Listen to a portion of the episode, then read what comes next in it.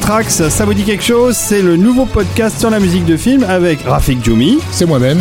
Et David Ogia, c'est moi. C'est lui. Alias Mister D. Et eh bien voilà déjà un deuxième numéro euh, qui s'annonce, Rafik euh, fructueux, plein de musique. on a passé un nombre d'heures à préparer cet épisode.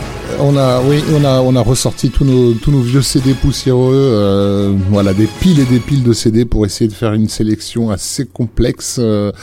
Euh, sur un genre particulier qui en, dont, dont, les frontières sont pas très bien délimitées. Non, c'est clair. Euh... Et on s'est dit qu'après euh, la musique de western, donc le premier épisode, qui euh, entre parenthèses a, a l'air d'avoir beaucoup plu à nos auditeurs, hein, puisqu'on a on a eu énormément de retours. Oui, ouais, j'étais surpris. Très gentil, très positif. Très agréablement surpris par, les, par les, retours, ça nous fait plaisir et ça nous encourage à continuer et, et chaleureux bien sûr les, les, les retours encourageants des gens qui nous disent avoir euh, tout d'un coup eu envie d'aller chercher par eux-mêmes, euh, de redécouvrir des carrières.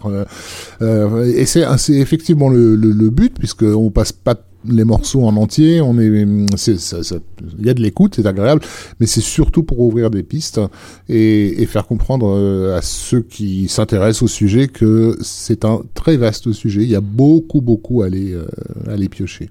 Exactement. Et donc l'intérêt euh, de, donc de Total Tracks, c'est pas de vous mettre une playlist de morceaux à écouter en entier. Non, non, c'est de vous donner quelques petits extraits. Euh, de les expliquer, d'analyser, d'essayer de, comprendre comment les choses ont évolué euh, au fil du temps. Et pour ce deuxième numéro, Rafik, nous avons choisi de parler de l'aventure. Ben oui, parce qu'on part à l'aventure avec Total Tracks. Euh, nous-mêmes, David et moi, sommes à la proue du navire à regarder à l'horizon en ne sachant pas très bien vers où on se dirige, mais on y va avec vaillance. C'est clair. Euh, et donc l'aventure, effectivement, euh, il fallait un peu euh, encadrer le, le, sujet. Et on s'est dit qu'on ne pouvait pas parler de l'aventure si on ne parlait pas d'un genre euh, qui s'appelle le swashbuckler, qu'en français on a tendance à appeler le cap et épée, puisque beaucoup de, de films assimilés à l'aventure, ne serait-ce que musicalement, l'ont été autour du swashbuckler. Euh, comme on le verra dans, dans, cette émission. Donc ne vous étonnez pas si vous avez euh, quelques mousquetaires et pirates euh, qui viennent faire coucou, ils font partie de, de, du concept du film d'aventure. Exactement. Alors, euh, en effet, ce thème, c'est un thème difficile à cerner. Euh, on a eu envie de mettre beaucoup de choses qu'on aimait, beaucoup de choses qui sont proches du film d'aventure. Alors, ne nous envoyez pas si euh, vous ne retrouvez pas telle ou telle musique que vous vous attendiez à entendre, parce que le sujet est tellement vaste mm. Qu'on pourra évidemment pas le balayer en une émission. Et on s'est dit, euh, par exemple, que sur certains morceaux, on allait les recaser dans d'autres thématiques que nous avons déjà en tête et que nous comptons faire rapidement. Et, et voilà, donc c'est pas étonnant si on fait euh, volontairement l'impasse sur tel ou tel euh, morceau parce que bah, on ne peut pas parler de tout. Donc il n'y aura pas de James Bond dans ce numéro. Nous aurons un spécial euh, espionnage probablement. Euh, il n'y aura pas de musique de dessin animé des années 2000 par exemple parce, parce que qu'on prévoit un, un, épisode sur le sujet entièrement dédié au sujet effectivement. Et mm. où il y a eu énormément de films d'aventure. Exactement. sur, au, de, gros, sur, le sur le 21e siècle, l'aventure est plus souvent du côté du dessin animé, mais on a préféré garder ça pour un podcast spécial. Voilà, alors on va pas trop vous, vous teaser sur les prochains podcasts, on va surtout commencer directement celui-là par peut-être le film le plus emblématique bah, en gros, des années 30. Hein. Un film sur lequel on va revenir, je pense, euh, euh, régulièrement, euh, ne serait-ce que parce qu'il a posé et jeté les bases de ce qu'on appelle aujourd'hui la musique de film, enfin, de ce qu'on entend par musique de film, qui pendant longtemps a été la musique de film hollywoodienne. Et ce film, c'est le King Kong de 1933, qui a vraiment, voilà, qui est une musique de Max, Max Steiner, et qui a vraiment jeté les bases de, de comment dire, de tout ce principe de musique avec des, des leitmotivs, avec des thèmes qui se qui s'entremêlent, euh, d'une musique qui raconte euh, vraiment l'histoire, très très portée par euh, par la narration. Steiner, c'est le grand nom de, de, du studio Warner, même si là en l'occurrence sur ce film-là c'est un film RKO. Euh, et euh, comment dire, euh, à, cette époque-là, il arrive, euh, comme, on, comme on le disait dans, l'épisode précédent, comme beaucoup de compositeurs européens fraîchement, fraîchement arrivés d'Europe, avec tout un bagage qui vient de l'opéra en fait. Euh, donc sa, sa, sa, vision de la de, de l'aventure, elle est très très conditionnée euh, par la, la, musique de la fin du, du 19e siècle et, et, et, notamment certaines formes d'exotisme euh, qui va un peu mettre à jour. Euh, donc là, le, le morceau qu'on va qu'on va entendre, c'est le morceau où euh, l'équipage découvre la, la, la, la tribu euh, sur Skull Island euh, et qui est un qui est un morceau qu'on aurait évidemment jamais entendu ailleurs que euh, à Broadway mais qui est ce qui est la vision qu'ont qu'ont à l'époque les Américains de ce qu'est euh, de ce qu'est la musique exotique. Donc c'est un morceau qui s'appelle Jungle Dance euh, et qu'on va se on va s'écouter un petit peu. Allez c'est parti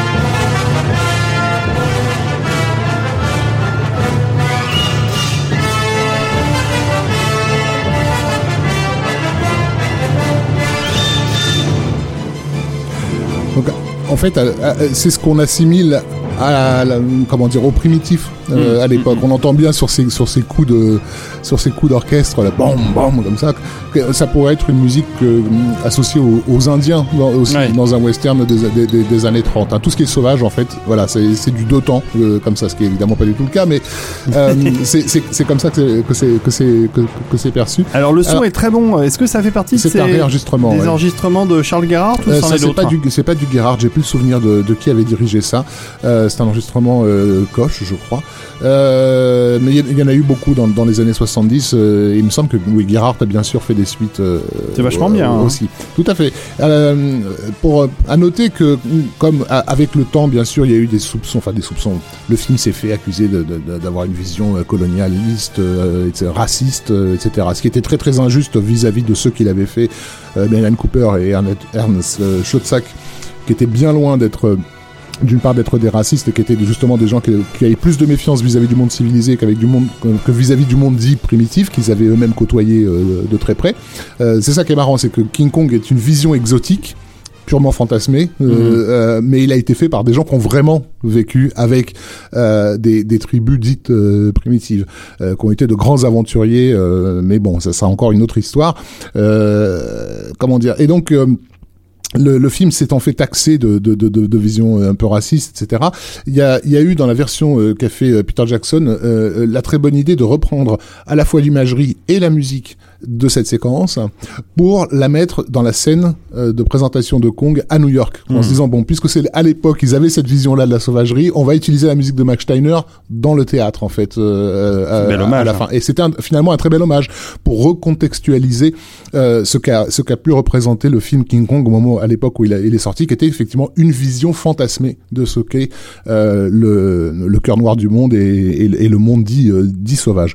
Et ce qui ce qui n'empêche pas le film par moment d'avoir effectivement des accès de, de, de, sauvagerie, notamment dans la scène de sacrifice de, de Anne Darrow, qui reste encore aujourd'hui une scène assez violente et assez impressionnante. Je vous invite à la regarder avec vos enfants pour voir l'effet qu'elle euh, qu'elle produit. Hein. Euh, et, et, bah, moi, mes filles ont été super impressionnées par King Kong de 33 et euh, ça décanille, hein. Ça décanille, il est, il, est, il est, dur, quoi. Et cette scène de sacrifice, la, la, la musique est, est, pour pour l'époque une musique quand même assez euh, assez dure. On va l'écouter. Donc c'est c'est le morceau Sacrificial Dance, tout simplement.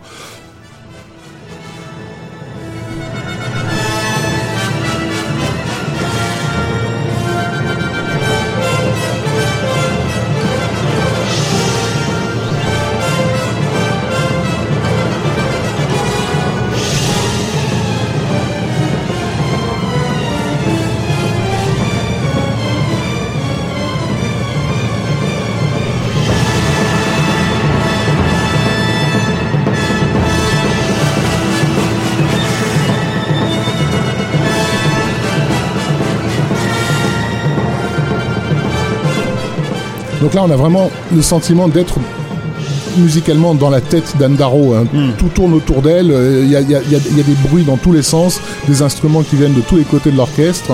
Elle est vraiment entourée par, euh, par, par ce son avec Super puissant. voilà, hein. avec une accélération bien sûr au fur et à mesure que, que- que la séquence avance. Ça reste un morceau euh, assez puissant qui- qu'on pourrait utiliser encore aujourd'hui, je pense.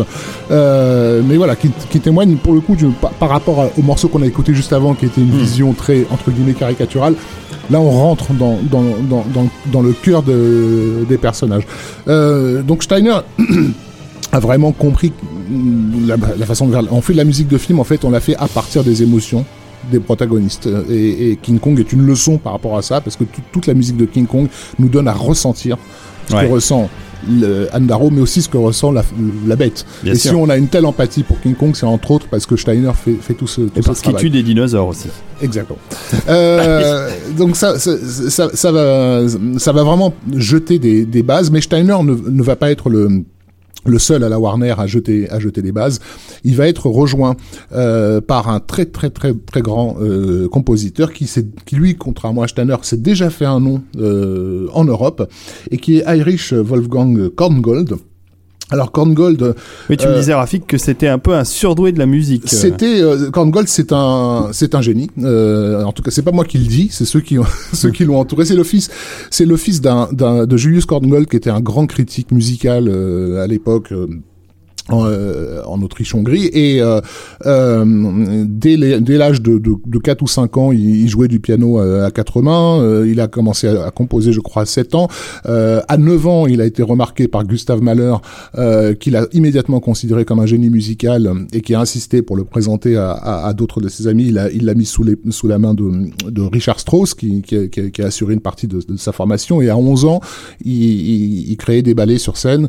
Il a, crois qu'il avait eu une commande de l'empereur de l'époque aussi. euh, donc bon, ça va. Il était bien Oui. plutôt bien parti. Hein.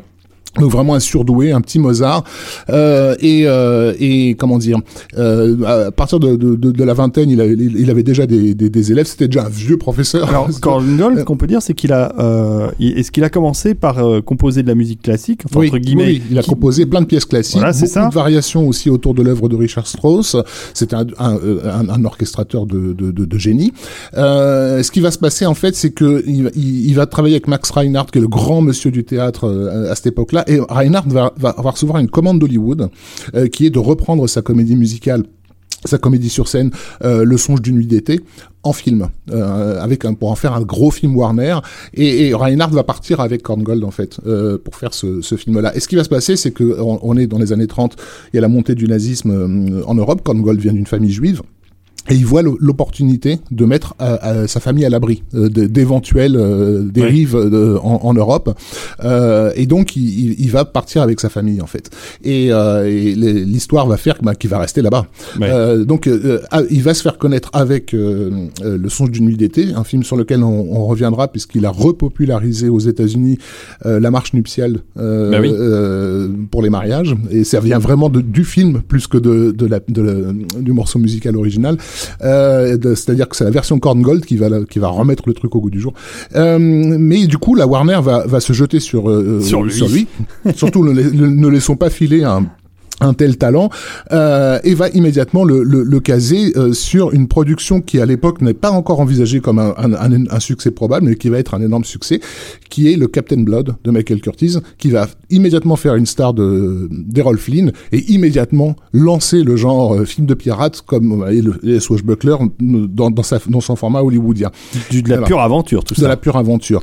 Et euh, on peut écouter le thème de, de Cap- Captain Blood de, de Korngold euh, au passage, qui est voilà. Ce qu'aujourd'hui on, imagine du film de pirate, très très enlevé comme. Et donc ça, là on est en 1935 et euh, ce que Korngold va amener musicalement, c'est sa capacité à, à faire des, des, des variations infinies en fait. Déjà de, fa- de faire varier un thème. Ah, Là, déjà, on a eu une variation, On a déjà une dès, dès variation, la- voilà. dès le début Ouais. du thème. et à passer très très rapidement d'un ton à un autre, en fait, d'une ambiance à une autre. C'est-à-dire de passer du romantisme à l'aventure, euh, au suspense, mais ça en l'espace de quelques secondes, quoi. Vraiment de euh, une triple croche et on est passé d'un truc à l'autre. Et aussi à euh, Tiens, bah voilà. On en parlait. Voilà, exactement. Voilà, donc cette espèce de liberté à pouvoir vraiment s'échapper immédiatement. Ça- ça- déjà, ça permet de faire un film qui est très très dense. Il est assez court, mais ça va très vite. Euh, donc toutes les émotions se, se, se, se percutent les unes les autres. Et aussi, euh, euh, comment dire, de donner à certaines séquences clés euh, le poids qu'elles pourraient avoir, euh, euh, un poids opératique vraiment. Euh, là, j'ai un- extrait qu'on n'a pas de, de très bonne qualité parce que c'est le- l'en- l'enregistrement L'enregistrement euh, d'époque. Oui, parce que là, c'est vrai que quand on écoute, si vous écoutez bien, vous allez voir, ça sonne, ça sonne moderne. Mhm.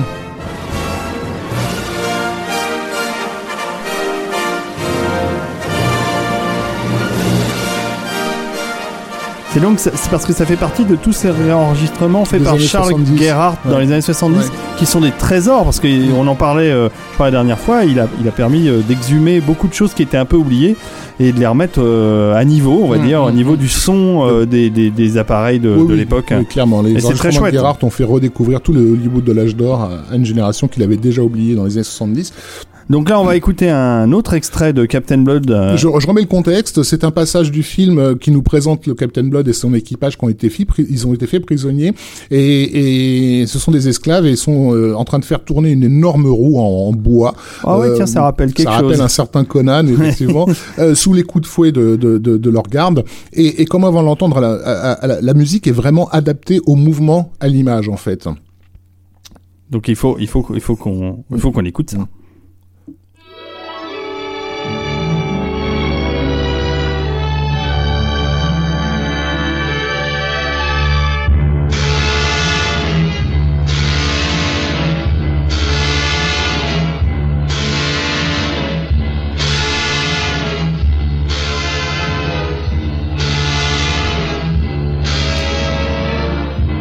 là, on, entend les coups de fouet, hein, vraiment. Et, on a presque le, bruit de la poulie euh, et du bois qui frotte euh, lentement, les visages, peinés et qui regardent leurs pieds en, avançant. euh, bon, donc c'est une musique extrêmement démonstrative, démonstrative, pardon. Donc voilà, très opératique, très démonstratif, euh, capable de, bah, de- qui soutient l'action quoi Com- complètement dans l'action. Voilà, il y, a- il y a- il y a de la musique quasiment non-stop hein, dans les dans les swashbucklers de de, de, de l'époque, enfin de, de du couple. Bah, ce qui a perduré dans les films Voilà. d'action euh, plus Exactement. modernes Voilà, tout à fait. Donc ce qui va, euh, ils vont faire c'est vrai que le ensemble. son est pas très bon Ah, malheureusement voilà. c'est enregistrement Ouais, d'époque hein. Donc euh, il va y avoir donc le Captain Blood qui va être un énorme succès, qui va être suivi par les aventures de Robin des Bois, toujours avec Errol Flynn, Olivia de Havilland, Michael Curtis et la musique de Korngold. Euh, et enfin euh, un, un, un des, des plus beaux films de pirates de l'époque, qui est le L'Aigle des mers. euh, sur lequel vraiment là on arrive aux années 40 euh, sur lequel Korngold donne toute la mesure de, de, de son talent on va se faire plaisir on va s'écouter l'aigle des mers vous allez voir ça n'a pas pris une ride à mes yeux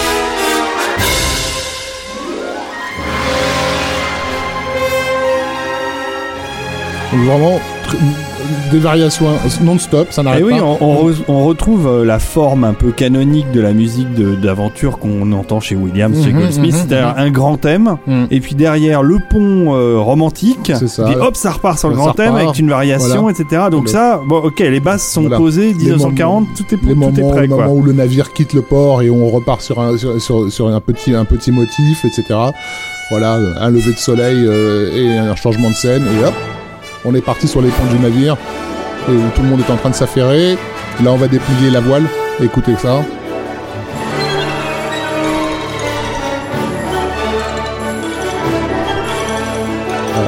Là, tout le monde est sur le pont. Hein. Bref. Aussi. Euh, donc, euh, alors ça, cette musique, elle est très très dynamique. hein. Elle aide vraiment à, à faire de ces films des films extrêmement dynamiques.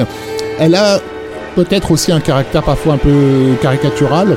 Euh, c'est que euh, Korngold a aussi tendance à faire ce qu'on appellera plus tard du Mickey Mousing, c'est-à-dire à coller tellement à l'action que ça en devient presque un effet dessin animé par Mhm. moment. C'est notamment le cas dans les séquences d'action.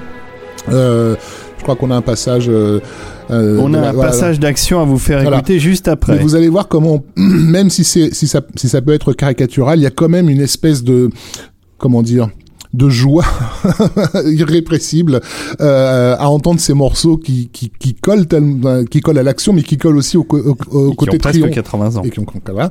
euh, dans l'aspect triomphal en fait Euh, et là on va voir la, la fin la fin d'un combat qui va mener à un certain triomphe avec tout d'un coup une envolée lyrique euh, même si ça, ça ça a pris un coup de vieux on- je pense qu'un un gamin, et je pense que toi et moi, David, malgré tout, nous sommes restés, euh, sommes encore sensibles à, à ces enfantillages. Tu m'étonnes. Un petit, allez, une petite fin de combat là.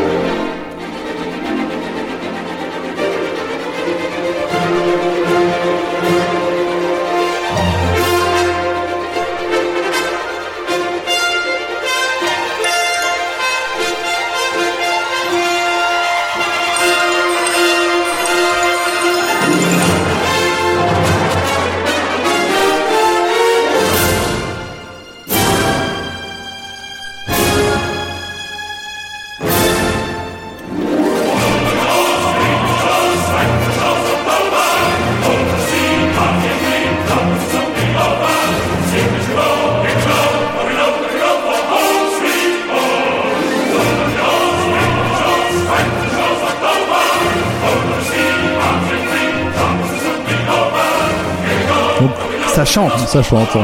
Si vous voulez jouer le jeu, je vous conseille, ça marche. Euh, voilà. Quand, tu te laisses emporter par le par le film et, sa fraîcheur, son innocence, ben, ce genre de moment, effectivement, il a gagné, c'est la victoire, c'est le triomphe, et on chante, ça marche. Euh, donc euh, voilà, il y a quelque chose de vraiment euh, joyeux dans, dans, dans, dans, la- musique de, Une de- certaine naïveté, mais de, de Grand Gold, ouais. qui était typique de l'époque. Mais, mais une joie, euh, une joie qui va, qui va demeurer, qui va rester quand même le, le caractère de l'aventure. On va pas voir un film d'aventure pour, euh, pour être malheureux. Euh, on va voir un film d'aventure pour ressentir ces moments comme ça de, ces moments de, de triomphe dans, dans, dans la- dans l'adversité. Donc vraiment les deux grands noms à la Warner, c'est euh, donc Max Korn, Steiner. Korn Gold qui va vraiment pas mal bosser sur le Swashbuckler. Il, en- il fera pas que ça, mais ça va être sa grande marque de fabrique. Et Steiner qui lui va plutôt avoir tendance à se spécialiser dans dans le drame et le mélodrame Arme. Qui va faire des merveilles notamment avec euh, toute la série des films de Bette Davis. Euh, donc ces deux-là, ils vont poser le son, le son d'Hollywood en fait pendant les années 40. Ça sera ça, ça sera ces deux ces, ces deux types-là. Euh, donc Steiner va faire aussi quelques quelques quelques films d'aventure, même s'il est plus à l'aise encore une fois sur le drame. Et ce qui est intéressant, c'est que même parfois sur le drame, quand il veut donner un caractère exotique au drame, il, a recours à des à, à- à- à de la musique qui pourrait être de la film de, de la musique de film d'aventure, comme c'est le cas dans l'ouverture de, de, de Casablanca qu'on qu'on- qu'on va écouter tout de suite. Avec le thème de la Warner Yep. par Steiner.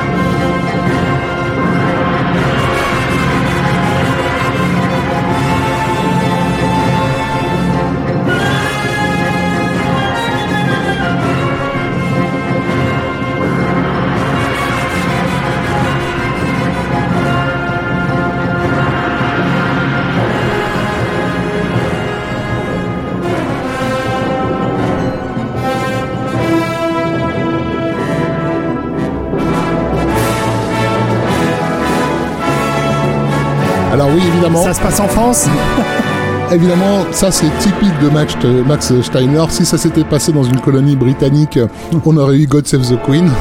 Donc là, ça se passe euh, dans une colonie française. On a, on a évidemment la Marseillaise. Il était très connu pour ça, d'avoir systématiquement recours à des euh, comment dire aux hymnes nationaux Ouais, mais c'est bien. pour, euh, pour, pour poser en, en quelques notes euh, l'endroit où, on- où on se trouvait. Mais Le, là, on- le- le thème de la Warner au début, c'est déjà l'aventure. oui, quelque part. ce, ouais, ouais. ce- ce motif euh, musical, cette fait. intro, ce logo, c'est quelque chose. Mais on voit là que voilà, aventure et exotisme vont vont, vont de pair en fait. Hein. Euh, donc euh, Casablanca n'est pas du tout un film d'aventure, mais au moins dès les premières minutes, on a posé l'idée qu'on n'était pas euh, on n'était pas à New York quoi. Euh, par, ne serait-ce que par Non, on est en. France, monsieur. Donc, donc voilà. Donc à la Warner, c'est ces deux-là qui règnent, qui règnent en maître. À l'époque, ils ont un seul concurrent euh, musical qui est le grand Alfred Newman, euh, qui lui est directeur musical de la Fox. Il est directeur musical, il est compositeur, il est chef d'orchestre, il est Et il fera le logo de la Fox aussi. Et il fait le logo de la Fox, il fait tout. En gros, c'est vraiment le monsieur. c'est un gars qui a une, une, une, filmographie absolument délirante. Euh, et, euh, et donc euh, Newman, lui, un, un petit peu plus, euh, un peu moins, euh, comment dire un peu moins bavarois, je vais dire. Euh, c'est c'est un, c'est un, c'est un Américain euh, entre guillemets de souche et, et, et, et il a un son un peu plus dur. On l'avait entendu là, dans le dernier podcast avec euh, sa musique de la conquête de l'Ouest, Ouais, euh, voilà, qui était bien, bien en colère. Et effectivement, lui, quand il est en colère, il est en colère. Donc pour un, pour un film d'aventure comme euh, qui se passe euh, en Amérique, euh, pardon, sur le Nouveau Monde, euh, qui est Captain, du Captain from Castille, euh, euh, il va nous faire une musique qui a pas grand chose de la de la de la préciosité de, de Korngold et de et de et de Steiner, qui est- qu'on va écouter tout de suite et qui est évidemment, vous allez le voir un petit peu un peu plus énervé.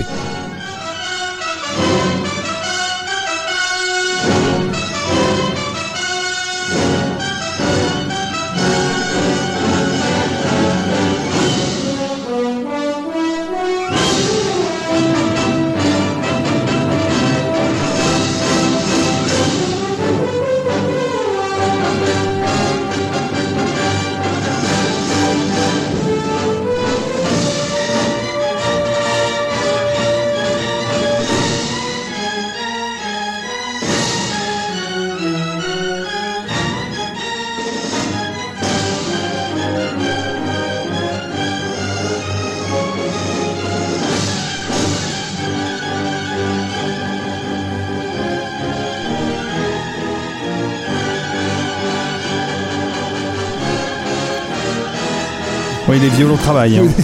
Euh, ça, c'est 1947, ça. 47, ouais. Donc on est encore dans les années 40. On est, on est effectivement, j'adore. j'adore parce que je me mets à la place des musiciens. Ils se demandent quand est-ce que ça va s'arrêter. Euh, voilà, mais c'était juste pour, pour donner un équilibre en fait entre le son très riche de la, de, la- de la Warner et un son peut-être un peu plus sec, un peu plus agressif euh, euh, comme ça chez Ça raconte chez- quoi, chez la Captain Fox. Cap from C'est c'est la, Castille c'est la conquête du Nouveau Monde en fait tout simplement. C'est- C'est la route d'Eldorado si tu veux, mais je me- Une Version. euh, avec euh, oh, j'ai j'ai plus son nom. Euh, c'est pas c'est, Stewart Granger, c'est ça euh, euh, On regardera euh, ça, on regardera ça. Et euh, voilà, donc donc euh, en dehors de, de, de ces deux de ces deux pôles, il y a euh, à l'époque euh, quasi impossible de se faire de, se- de se faire une, une place. On va dire tous les autres compositeurs travaillent pour ces gens-là, pour ceux pour ceux qu'on vient de citer. Un film Euh, d'Henry King avec Tyrone Powers. Tyrone Power, merci. Tu vois, Granger, n'importe quoi. Et Gene Peters. Sinon, euh, après euh, après guerre, euh, on va peut-être un peu se calmer sur euh, parce qu'on l'a vu, c'est tout ça, c'est très dense quand même. Hein. Euh, Oui, ça- Voilà, la musique, elle colle, elle colle au corps, elle colle vraiment à la- à, l'action. Et il va falloir euh, attendre les années 50 pour qu'on commence à, à développer une- des comment dire des variations musicales un peu moins euh, Mickey Mousing, un peu moins euh, vraiment collées au truc. Waxman sera un des, euh, je pense, un des, un des grands spécialistes de, de, de l'affaire. Il va faire un, un- notamment un, un film de, de pirates assez particulier déjà d'em- d'emblée, parce que c'est pas un film de, de pirate homme, mais euh, pirate femme, hein, donc euh, euh, qui est la flibustière des Antilles, euh, Anne of the Indies. 1951. Voilà. Excellent, excellent film de, de, de, de Jacques Tourneur, euh, plus porté sur la sur la psychanalyse que sur la que sur l'aventure, mais néanmoins, euh, comment dire, très, enfin, un vrai film en technicolor avec des beaux bateaux de toutes les couleurs sur l'océan et cette femme féroce et, fière à la, à la proue du navire qui s'en laisse pas raconter. Euh, mais on va voir que le, le, le, thème a une certaine retenue. Euh, il sent l'aventure euh, maritime, mais avec une, une, forme de retenue qui correspond au thème du film et qui correspond aussi à ce qu'à l'époque on recherche, euh, c'est-à-dire à ce que la musique soit pas autant en avant en fait.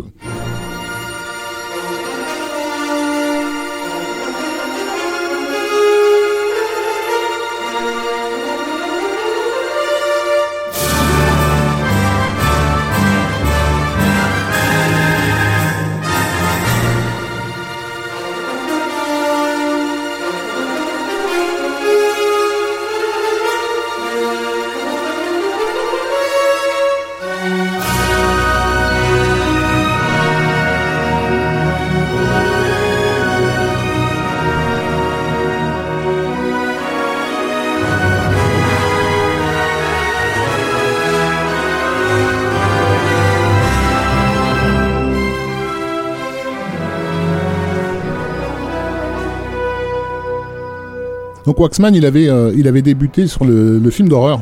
Et, et, donc il avait euh, naturellement une, tendance à pas aller chercher dans les, dans les, dans les tonalités majeures. Mmh, euh, mmh, mmh. Il y avait toujours une forme de comment dire ouais c'est ça légèrement en retrait en fait. C'est pas des thèmes explosifs en fait comme comme comme ceux de de Korngold ou, c'est plus inquiétant. Et c'est plus inquiétant et ça marche mieux. Euh, ça fait ça c'est plus moderne en fait. C'est ça empiète pas sur l'action à l'écran, ni sur les dialogues des personnages, etc. Euh, après, lorsqu'on lui demande explicitement, lorsqu'on demandera explicitement de faire quelque chose de beaucoup plus premier degré, euh, comme ça va être le cas dans Prince euh, il Est capable. Il, est, capable. Tout à fait capable. Mais aussi parce que Prince Vaillant est à l'époque euh, un truc qui a été adapté en BD, donc vraiment c'est du c'est du comic book. Le personnage a une coupe de cheveux absolument, c'est un Playmobil quoi. Chouette. Et, et et donc la musique se doit d'être enfantine. Donc là, effectivement, sur Prince Voyant, sur le thème qu'on écoute là tout de suite, il y a un côté, on y va à fond,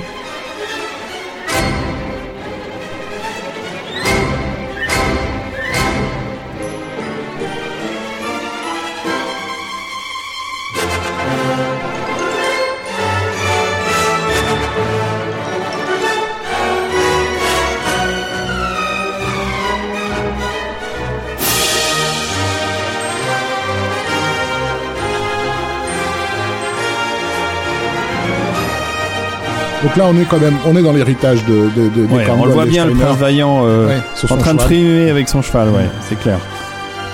Mais 1954. 54. C'est de tous les scores de, de, Waxman, c'est un de ceux qui est le plus entre guillemets enfantin dans, dans, dans, dans son côté justement joyeux, immédiat euh, et, av et aventureux.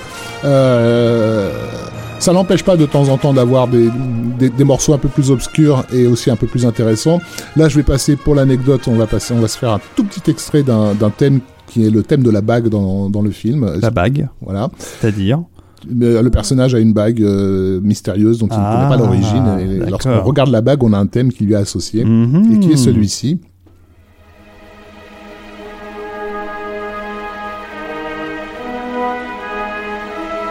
Ah oui. Hmm.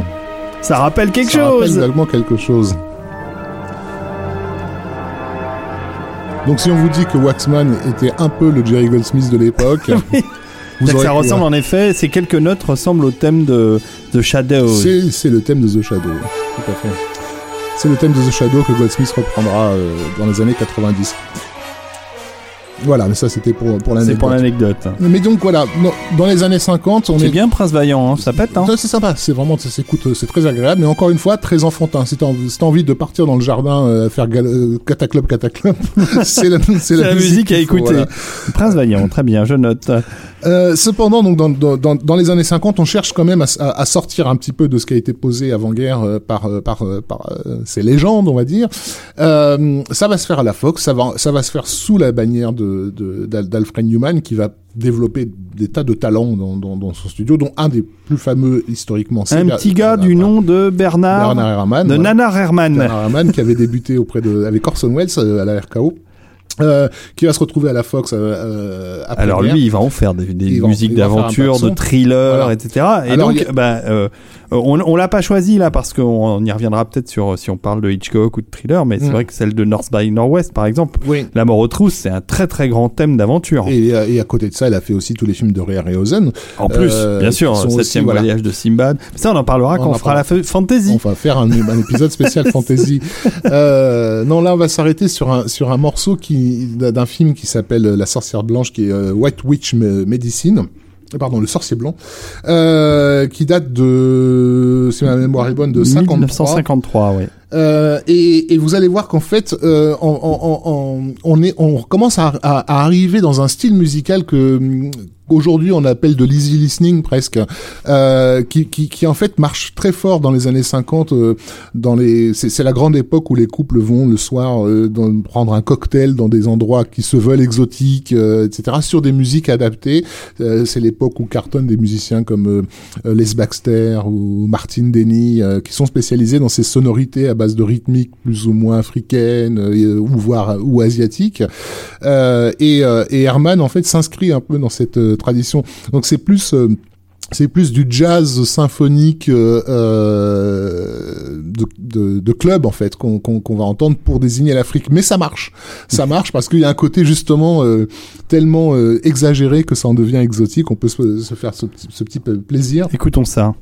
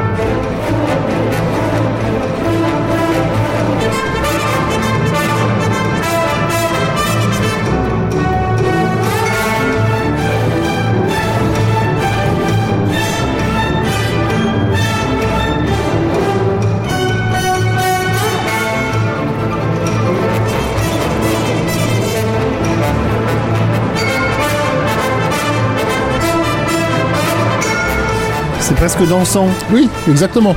On n'est pas très la loin. sorcière blanche. On n'est pas, on n'est pas très loin de la, de la jungle dance de, qu'on a entendu tout à l'heure pour, sur King Kong de, de, Steiner, mais avec un côté plus assumé, justement, dans, dans le, avec Robert Mitchum. je dirais que la caricature est, est, est, assumée à cette époque-là. C'est vachement bien, hein. Alors on a recours à des instruments exotiques, hein. on va l'entendre là, je crois qu'il y a des maracas, euh, du xylophone, euh, enfin, euh, qui va jouer là.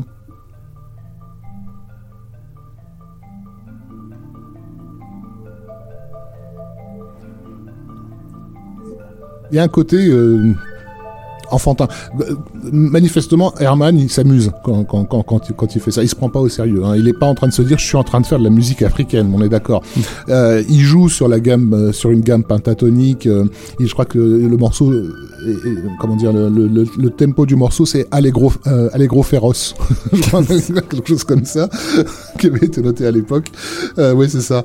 Donc on, on est vraiment dans une Afrique pour le coup complètement fantasmé. mais on assume le fantasme en fait. On assume. Oui, c'est vachement sympa. Hein. Herman a du mm. talent, hein, ça c'est sûr. Et, un talent ludique qu'on lui connaît pas forcément euh, par, ailleurs en fait. Euh, et ça, ça va, ça va un petit peu être prégnant euh, durant cette époque-là où ça, ça, sera reproché plus tard hein, à Hollywood d'avoir caricaturé euh, les pays étrangers, euh, hmm. d'en avoir fait une version, comment dire, la, vision blanche de, du monde, quoi. Il y avait c'était quelque, quelque chose de conscient. Il y avait quelque chose de l'ordre du jeu aussi. On, on c'était pas des films qui se prenaient au sérieux c'était pas des films qui avaient vocation à dire l'Afrique ou l'Asie, c'est ça. Euh, c'est la vision fantasmée qu'on en a nous et, qui est une vision confortable, on va dire, pour le, pour le spectateur. Euh, il y a un, un, musicien que, que l'histoire a un peu euh, oublié, hélas, qui va se manifester à cette, à cette époque-là, et notamment sur des films exotiques et, et d'aventure, qui est Hugo Friedhofer. Euh, Friedhofer, il, a, il est intéressant parce que il a été en fait l'orchestrateur à la fois de Korngold et de, et de, et de Steiner. Il était tellement bon qu'en gros ces deux-là ne voulaient absolument pas s'en séparer, mais euh, bah, au bout d'un moment, il se sentait un petit peu à l'étroit dans son boulot d'orchestration, donc il a, il a profité d'un deal avec Samuel Goldwyn pour se, se carapater et, euh, et bosser avec le, le concurrent Alfred Newman. Et Newman, comme d'habitude, était trop occupé euh, sur 10 milliards de trucs et euh, il avait, il devait faire un film euh, qui s'appelait Les Aventures de Marco Polo qu'il n'a pas pu assurer et il a confié la, la, composition directement à Friedhofer. Donc il a même pas eu besoin de lui demander. Friedhofer s'est retrouvé compositeur directement sur, sur ce film-là. et, et Friedhofer du coup va commencer à faire par la suite d'autres films d'aventure euh, euh, du côté de la Fox et euh, et dont Reign euh, les pluies de, de Ranchipour enfin Reigns of, la mousson la en mousson français. merci voilà Oui, c'est ça. Reigns of Ran- Ranchipour euh, qui comme on va- comme on va l'entendre est pas du tout alors c'est c'est vraiment un, un, un pur boulot d'orchestrateur en fait et, et, et, et sa science de l'orchestration elle va elle va servir pour les décennies à venir parce que jusque dans les années 70 80 90 on continue à dire aux compositeurs euh, aux aspirants compositeurs euh, pour le pour le cinéma étudier Friedhofer Bah, on verra même plus tard que des très très Voilà. grands s'en Ouais. sont inspirés Ouais. eux Ouais. aussi. Alors on va écouter Reigns of Ranchipour.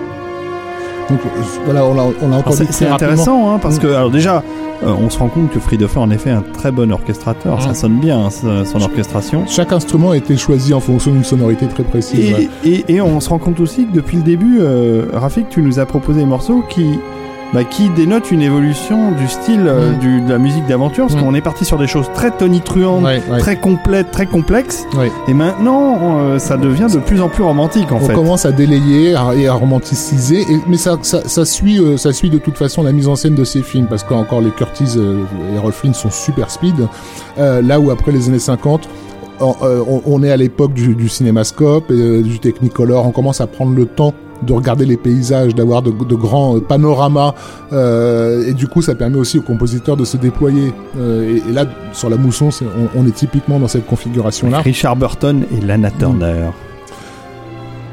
Ouais, c'est très beau. Hein. Enfin, faudra retenir ce nom, Hugo Friedhofer. Hugo Friedhofer, il en a fait, il en a fait plusieurs et, euh, et, effectivement, c'est un nom qui a été un peu mis de côté dans dans dans dans, dans l'histoire et, et c'est dommage parce qu'il y a il y a une science une science du son en fait euh, qui est- restée en fait hein, c'est quelqu'un qui a été euh, comme on verra plus tard euh, étudié.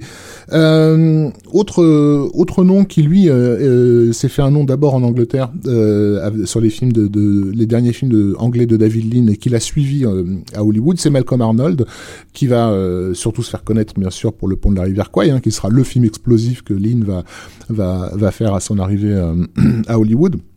Et euh, Arnold va rester, euh, euh, va enchaîner immédiatement après avec un, un film d'aventure euh, avec euh, Ingrid Bergman. euh, qui s'appelle l'auberge du sixième bonheur, The Inn of the Sixth Happiness, qui raconte l'histoire vraie, un, type très, un titre très simple à retenir. Hein. L'auberge Voilà. du sixième bonheur. qui raconte l'histoire vraie d'une d'une alors je crois pas que c'était une bonne sœur mais enfin une dame qui, s'occupait d'orphelins euh, en Chine et qui lors de l'invasion japonaise s'est retrouvée à, protéger ses, enfants et à leur faire traverser la moitié du pays sous les bombardements euh, la, guerre etc et qui a réussi l'exploit de les, ramener euh, sains et saufs, tous, sans en perdre un seul. Alors qu'ils ont traversé des montagnes, des, fleuves, tout. Enfin, en gros, c'est la. Et, le film suit cette caravane.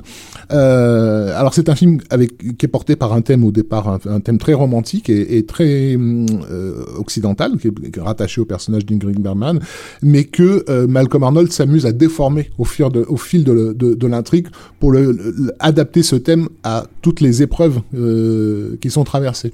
Et là, dans dans, l'extrait qu'on a, c'est un passage euh, qui s'appelle Mountain Crossing qu'on peut lancer mhm. et qui les voit donc traverser tout simplement la montagne. Et, et ce thème au départ romantique, on le voit, va, va devenir un thème pénible en fait.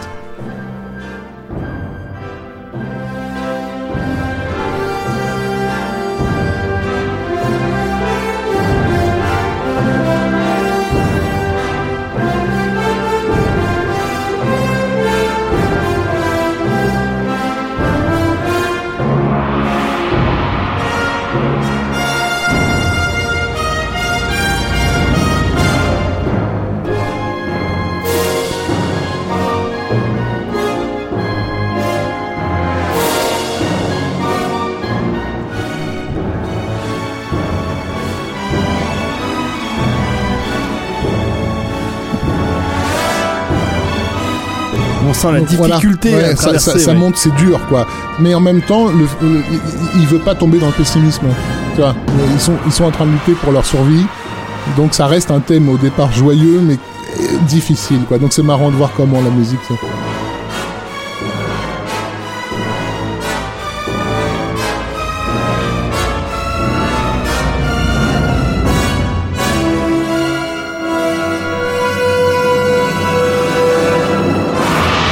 Là, voilà, on a vraiment une caravane de gamins euh, face, face aux, éléments.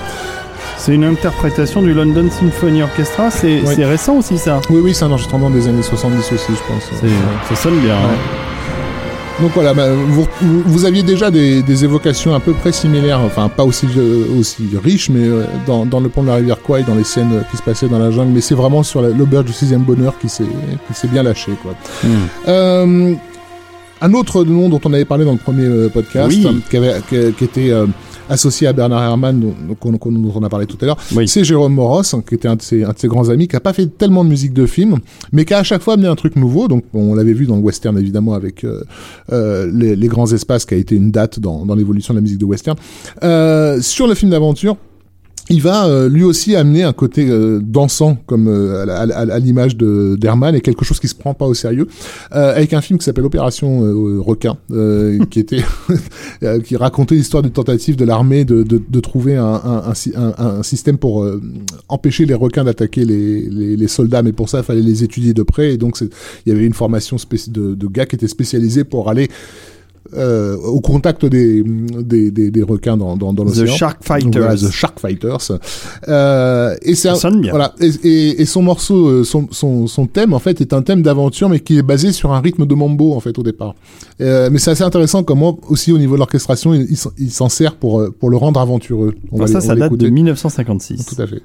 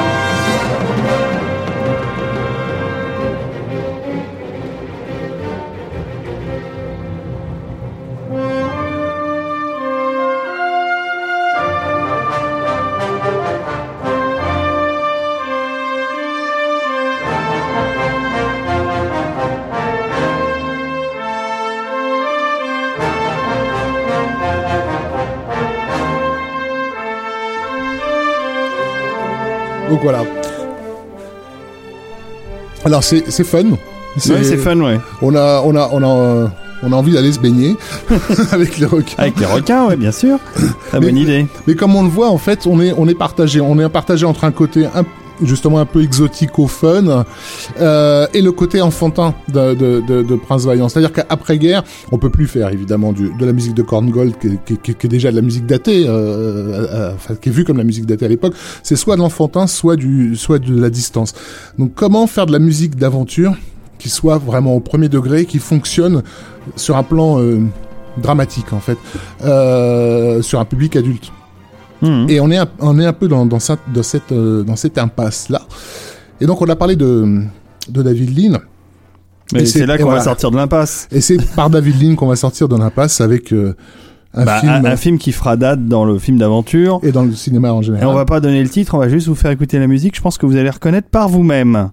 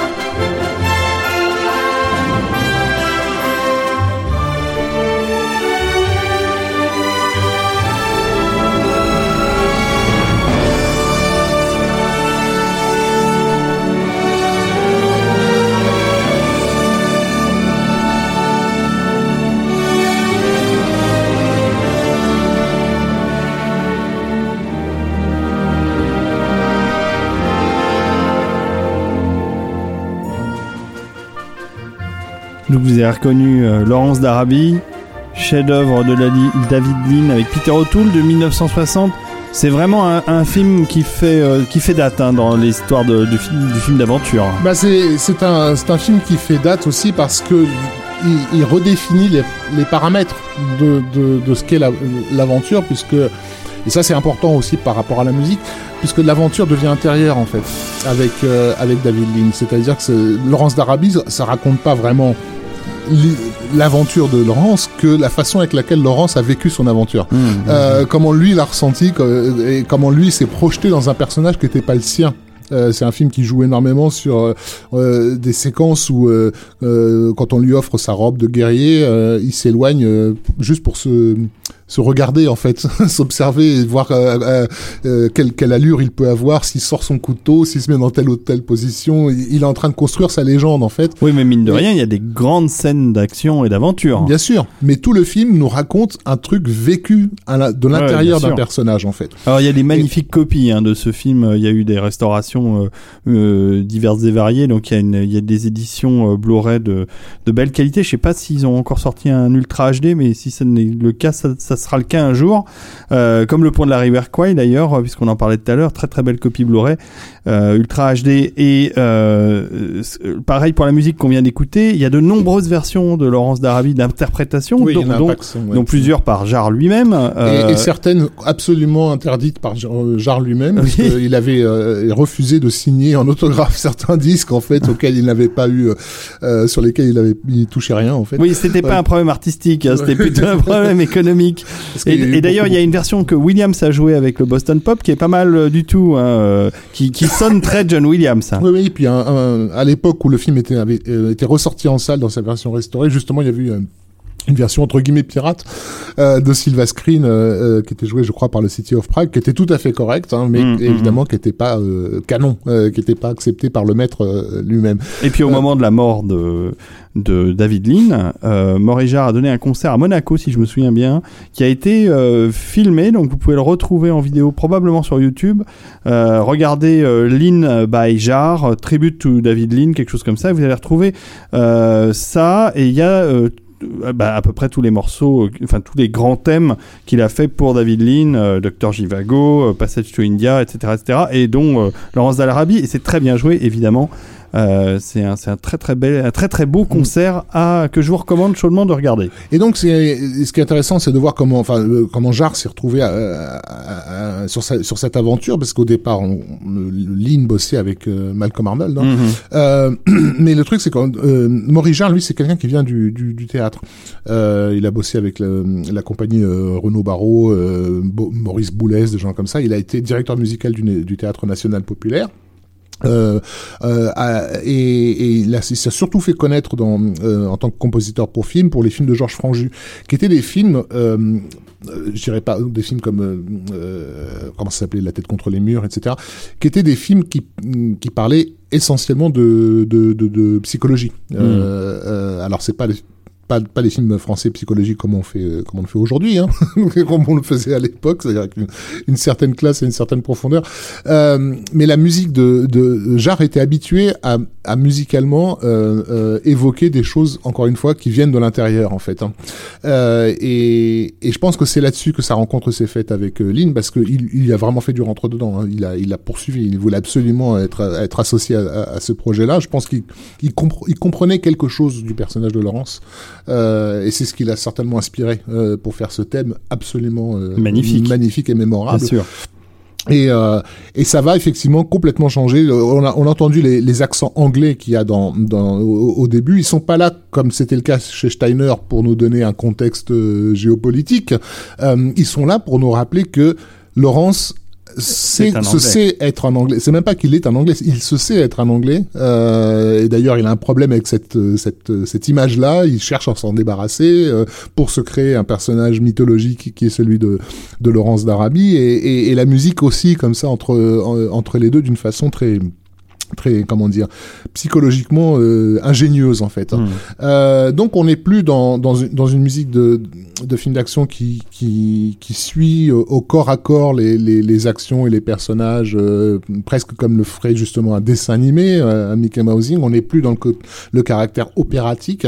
On est dans une toile de fond en fait. Euh, et ça, ça va, ça va, ça va suivre la carrière de de, de Maurice Jarre avec David Lean bien sûr, mais aussi à d'autres films d'aventure qui, qui fera qu'on n'aura pas le temps d'écouter là, mais jusqu'à euh, L'homme qui voulut être roi, en gros, euh, il va y avoir Le Messager, euh, il va y avoir Le Lion du désert, il va, il va faire un paquet de films comme ça épiques. On va en retrouver un autre un peu plus tard de toute façon. donc voilà, les, les, les cartes sont d'une certaine façon redistribuées. Elles vont donner plein de films à cette époque-là, qu'on n'a pas le temps d'écouter parce qu'il y a vraiment trop trop de choses. Hein, bah, que ce soit le, remake des Révoltés du Bounty avec une musique de, de Bronislaw Capper, le Scaramouche de Victor Young aussi, sur lequel on n'a pas le temps de s'arrêter mais que, que, je recommande vivement si vous pouvez l'écouter. Euh, et euh, Lord Jim aussi. Il y, a, eu beaucoup de, de, films épiques post Laurence d'Arabie qui ont qui ont cherché à, capitaliser sur ce, sur ce succès.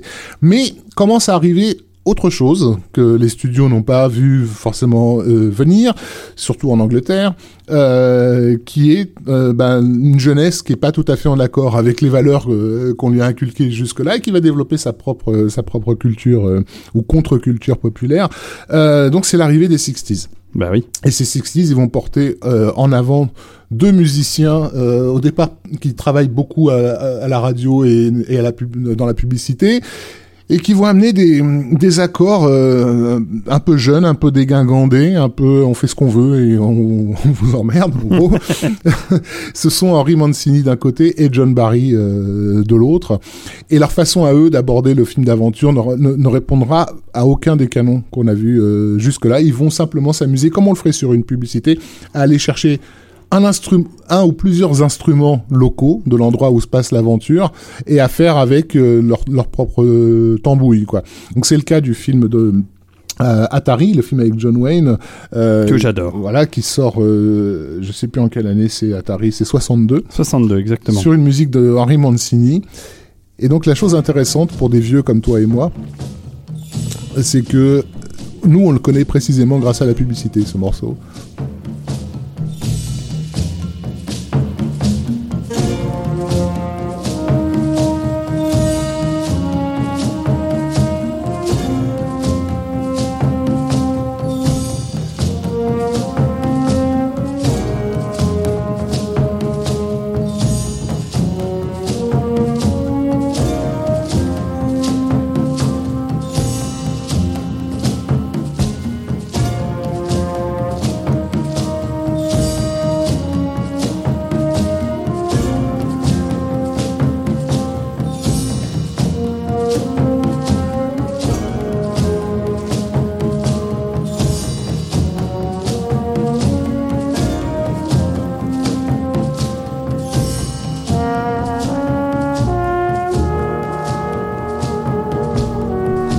Voilà, et puis une sonorité jazzy euh, t- tout à fait voilà. assumée par euh, Mancini. Il y a un autre thème dans, la- on va pas l'écouter, mais un autre thème dans Atari qui est très connu, c'est celui du bébé éléphant. Éléphant, ouais, Elephant Walk. Mais donc je disais qu'on nous on le connaît par la publicité parce que dans les années euh, 80, c'était euh, une pub euh, pour Axporum euh, qui utilisait abondamment, euh, abondamment ces, ce, ce son. Là, écoute la- la- la- les cordes qu'on qu'on entend là. C'est de la sitar. Et c'est- les cordes que, que John Barry utilisera sur Amicalement Vôtre. hein, Exactement. plus tard.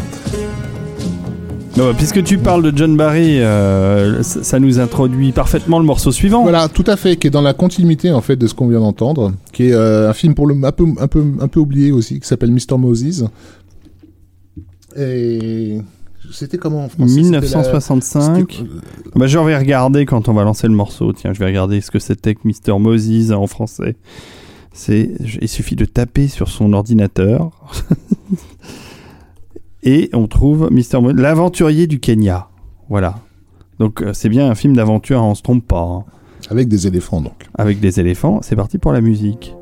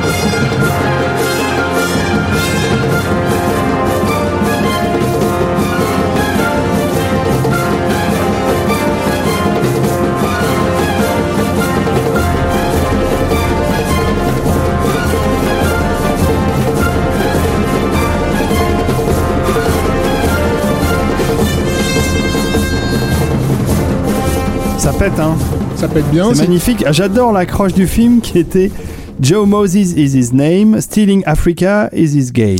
Alors ça c'est euh, effectivement un- pas pas inintéressant parce que ça, ça témoigne aussi d'un problème que va, reconnaître, que va connaître le film d'aventure à cette époque-là avec cette euh, nouvelle jeunesse qui n'a pas les mêmes valeurs que que, que, que, que ses parents.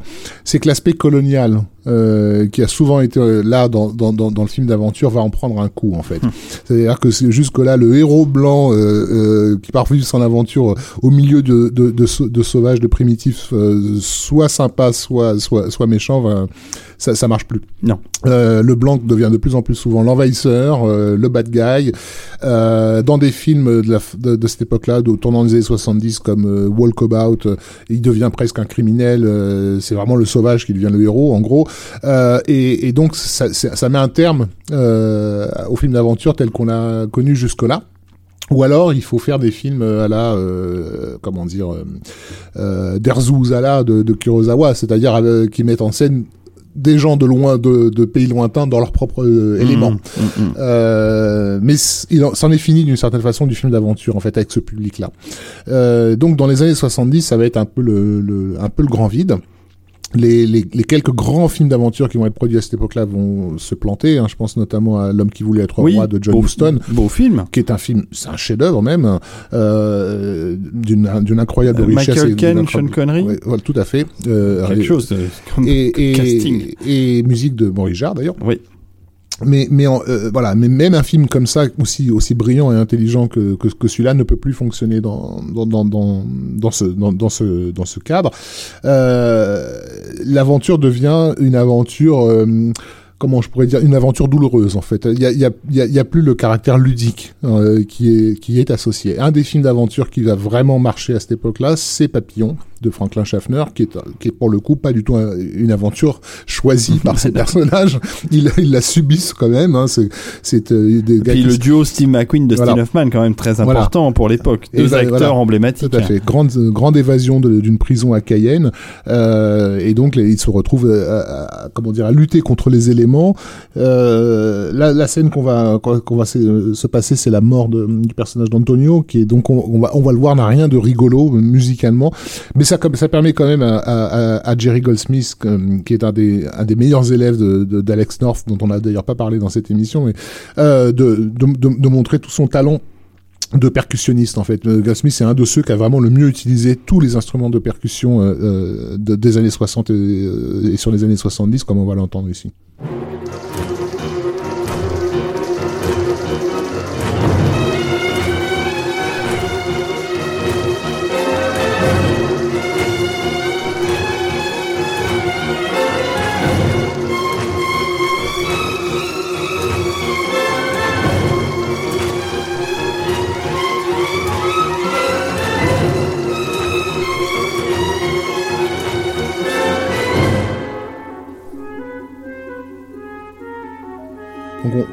On, l'a bien vu, on rigole pas trop là. Non. C'est fini, euh, Errol Flynn, quoi.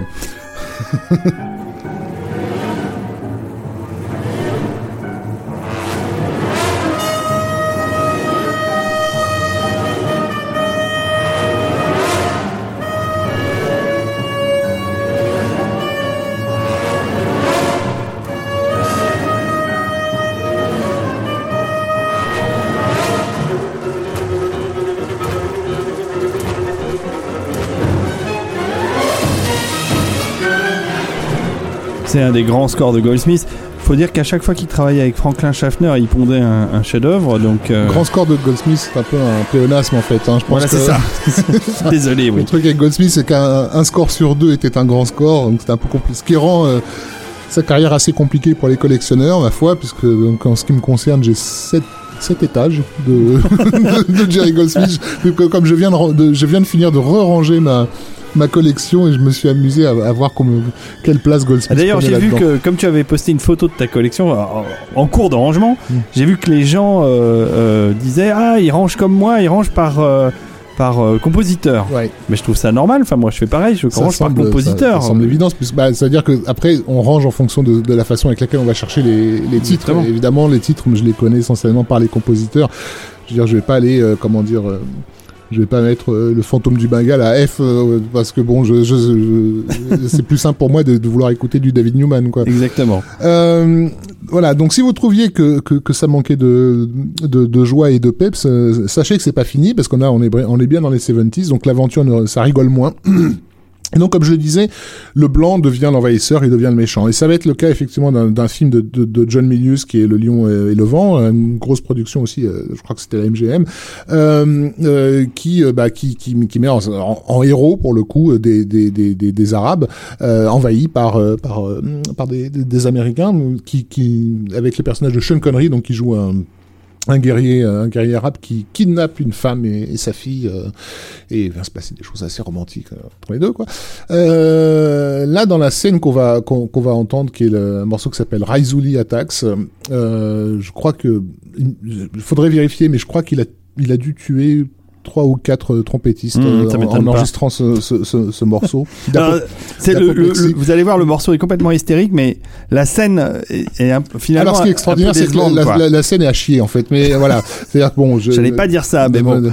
John Milius est un excellentissime scénariste. C'est pas le meilleur réalisateur au monde, et sa, scène est d'une mollesse affolante par rapport à un morceau qui lui est complètement euh, exorbité. Mais voilà, on va, on va se faire, on va, on va se l'écouter presque en, en longueur parce que il est, il est sublime. Il est sublime. C'est parti.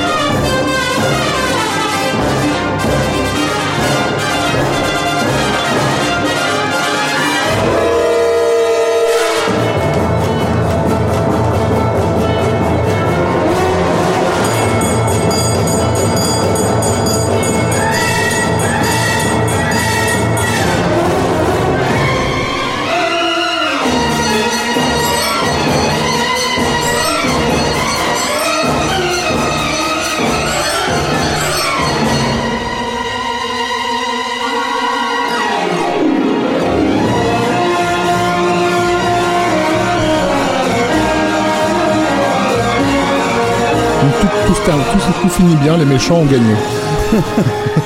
avec le, le thème, ouais. Il faut voir Rafik qui ondule en, en, rythme avec la musique parce que. Ah bah moi ça me donne envie d'aller égorger du couffard, hein, un morceau comme ça, c'est évident. Bon, ça pète à max. Merci euh, Jerry pour cette euh, sublime musique. Alors ça là, on est en 1975. Euh, Papillon, c'était 74. 74. Il a pas, il a pas fait que de l'aventure agressive. Hein, non, Jerry, non. Même s'il était particulièrement doué pour ça, il lui arrivait aussi d'être d'être lyrique, hein, si, si le sujet euh, s'y accordait. Euh, c'est par, mais bah, parfois il pouvait y avoir des petites envolées. notamment, je pense, en, je pense à un film qui s'appelle Cabo Blanco avec Charles Bronson, donc qui était un vague remake de Casablanca, dans lequel il fait son son Max Stein Hein, c'est-à-dire qu'il nous présente les, lieux géographiques à sa façon exotique. Donc on a, on a en plein milieu du, film un petit, un, petit passage, une petite envolée sympathique.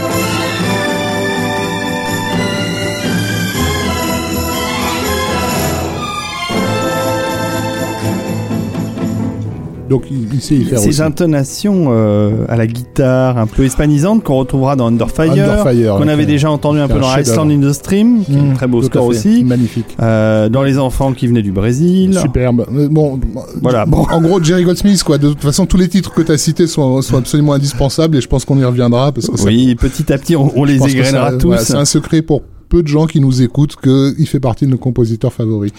Donc ça, c'était euh, Goldsmith dans les années 70 jusqu'au début des années 80. Mais le le film d'aventure ne s'arrête pas là. Et là, j'ai envie de parler d'un film que j'adore moi personnellement, qui est un de mes films d'enfance que j'ai vu à l'époque. Je me souviens l'avoir vu à l'époque. Donc c'était 1974.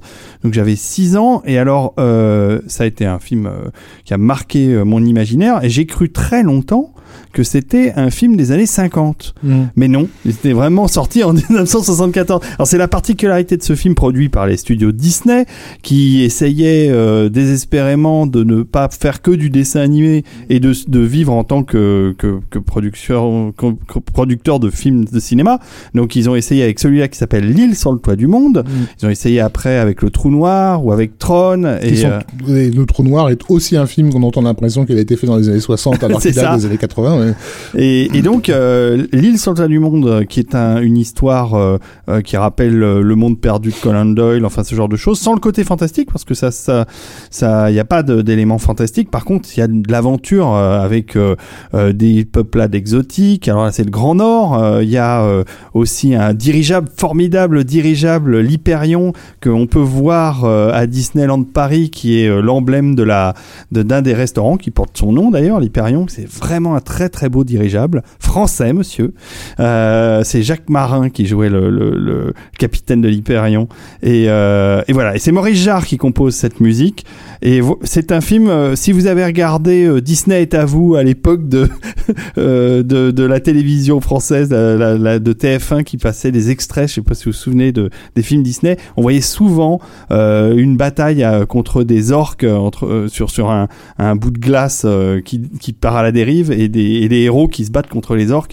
C'est vraiment pour moi, c'est un film à revoir parce que c'est un film que j'adore. Malheureusement euh, disponible en, numérique, euh, qu'on peut trouver en, HD sur iTunes ou sur les sur les canaux numériques, mais qui n'existe pas en Blu-ray. Voilà, l'île sur le toit du monde de Maurice Jarre, 1974.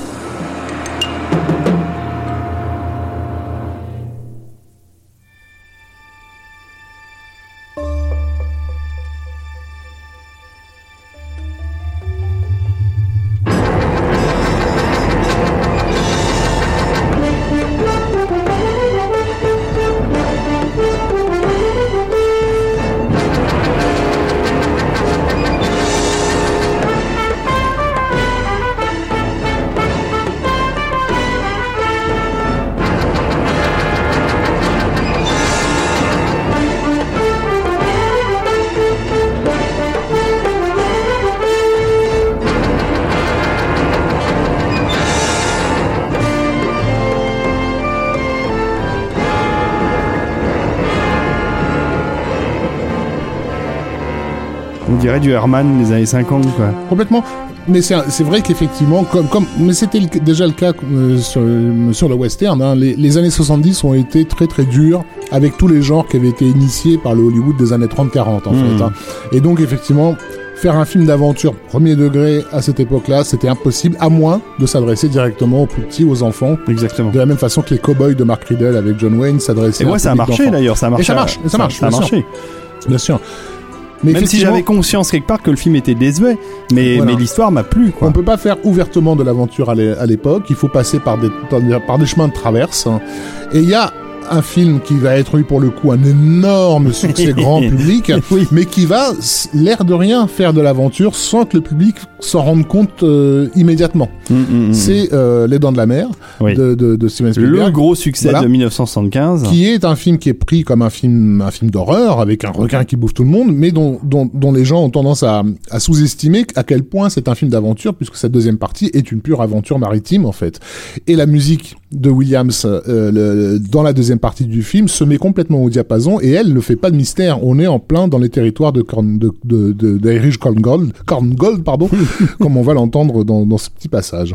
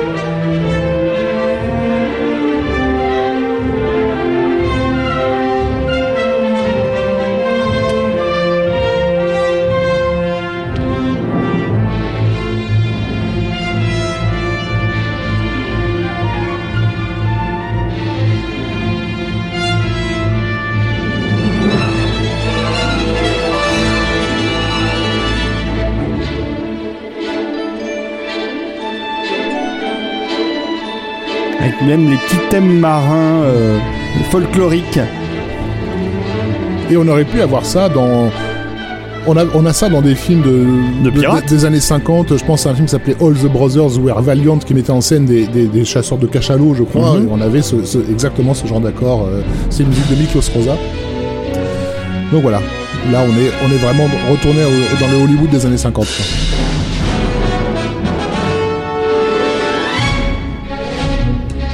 De la musique de film d'aventure, oui, messieurs, mesdames. Ah oui, bien, ça en est bien. Et on l'adore d'ailleurs, c'est un, un des plus grands scores de Williams. Là aussi, c'est euh, faire. euh, c'est de parler d'évidence que de dire que les scores de Williams sont, sont formidables. Du coup, le, la- la- comment dire, le, le fait que le, le genre soit, un petit peu bal- balayé euh, des écrans, en tout cas de- dans sa version premier degré, va permettre à des petits malins de, de se faire une place euh, au box-office. Je pense notamment à, la- à Samuel Z. Arkoff qui va faire donc toute une série de films type Le Continent oublié, Oui, voilà, oui, dans, les années, dans les années 70. Et, euh, et là aussi, on est euh, si- dans ces films-là sur des musiques qui vont rechercher dans dans des dans des sonorités euh, volontairement euh, enfantines ou euh, certains diraient caricaturales.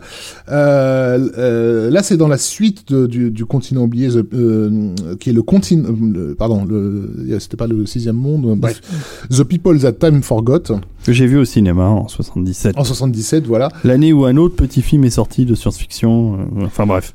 où, euh, où un compositeur, euh, un certain John Scott, va, va, va, va nous faire euh, des, des comment dire des, des, des, des envolées enfantines assez assez drôles. On va écouter la marche des Nagas, euh, March of the Nagas, qui est qui est assez amusant.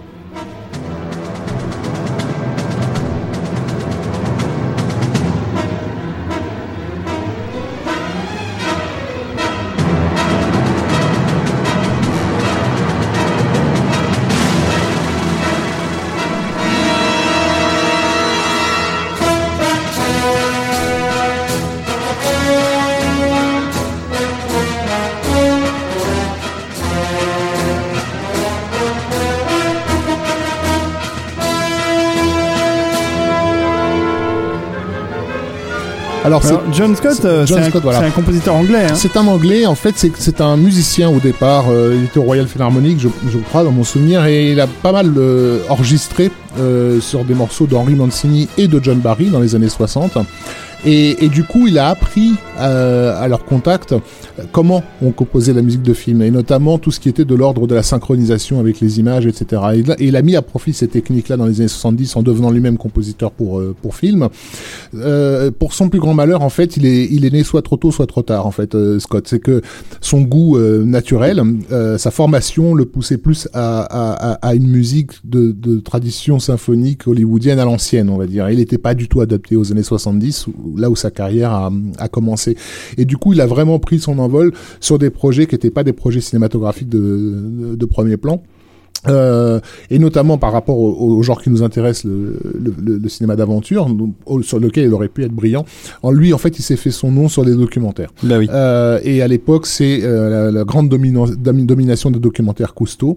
Et euh, John Scott va composer pour lui un, un nombre incalculable de, de, documentaires, dont un des plus beaux musicalement euh, s'entend, c'est Stairway to the Sea, la série Cousteau Saint-Laurent. Saint-Laurent, oui. Voilà, qui en France, Saint-Laurent.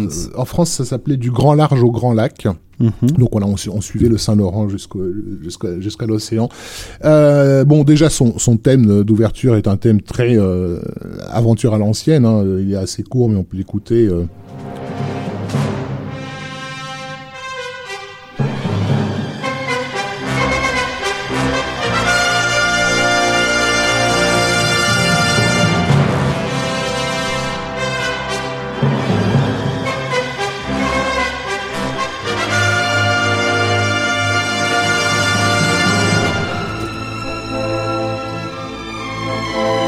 Donc, grande aventure maritime sur laquelle il va euh, faire des miracles pratiquement à, chaque scène, euh, arriver avec un thème, euh, un thème.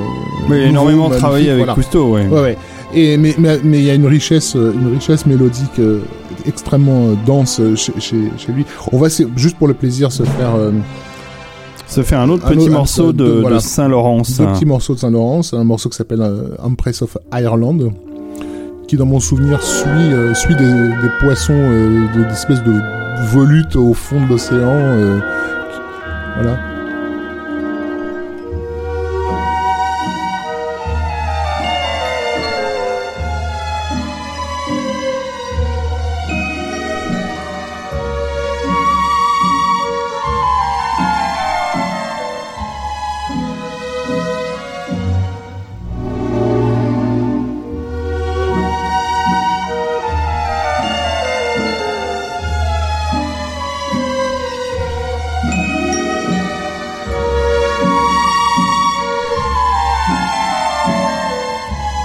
De morceaux, des morceaux qui sont là plus pour illustrer l'avancée du bateau. Je pense à Laker Traffic, euh, où le bateau avance sur un grand lac, euh, voilà. Et, on a on a l'immensité des décors, des paysages, euh, quelque chose qui appelle à l'aventure. Oui, bah là où les films d'aventure vont commencer un peu à disparaître des écrans, on retrouve cette aventure au travers des, documentaires de la BBC, par exemple. Bon, il y a de de Cousteau, mais justement, la BBC a fait beaucoup de mise en scène euh, et de musique de films formidables. Je pense à Ben Foster, euh, euh, qui est un, des compagnons de route du compositeur de, enfin un des compositeurs pour Doctor Who, la, nouvelle version, enfin celle de 2005. À partir de 2005, Ben Foster a fait des, des choses magnifiques. C'est très joli ce qu'on écoute. D'ailleurs, je parle dessus, mais c'est très joli ce qu'on écoute de John Scott.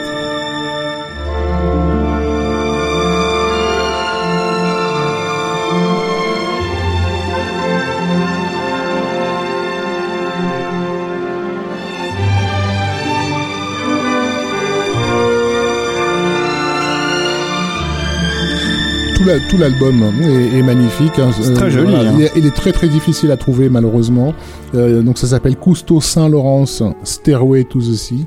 Euh, et euh, il n'y a rien à jeter. Enfin, il y a dix morceaux d'affilée qui sont chacun une mélodie. comment dire très très richement orchestrée comme on l'a vu avec une espèce d'élégance anglaise Allez voir du côté de, de, Ben Foster de Hidden Kingdoms, euh, qui est une des, qui est un des, des, des des disques qu'il a qu'il a réalisé pour la BBC. C'est très très joli. C'est c'est une de la, de la, belle composition anglaise. je vous en mets un petit bout là vite fait.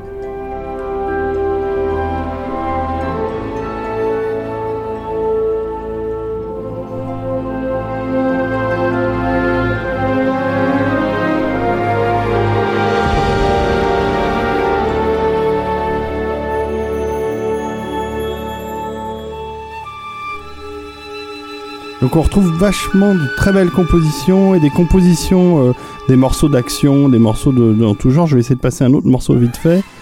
Voilà, vous, voyez la, richesse d'orchestration.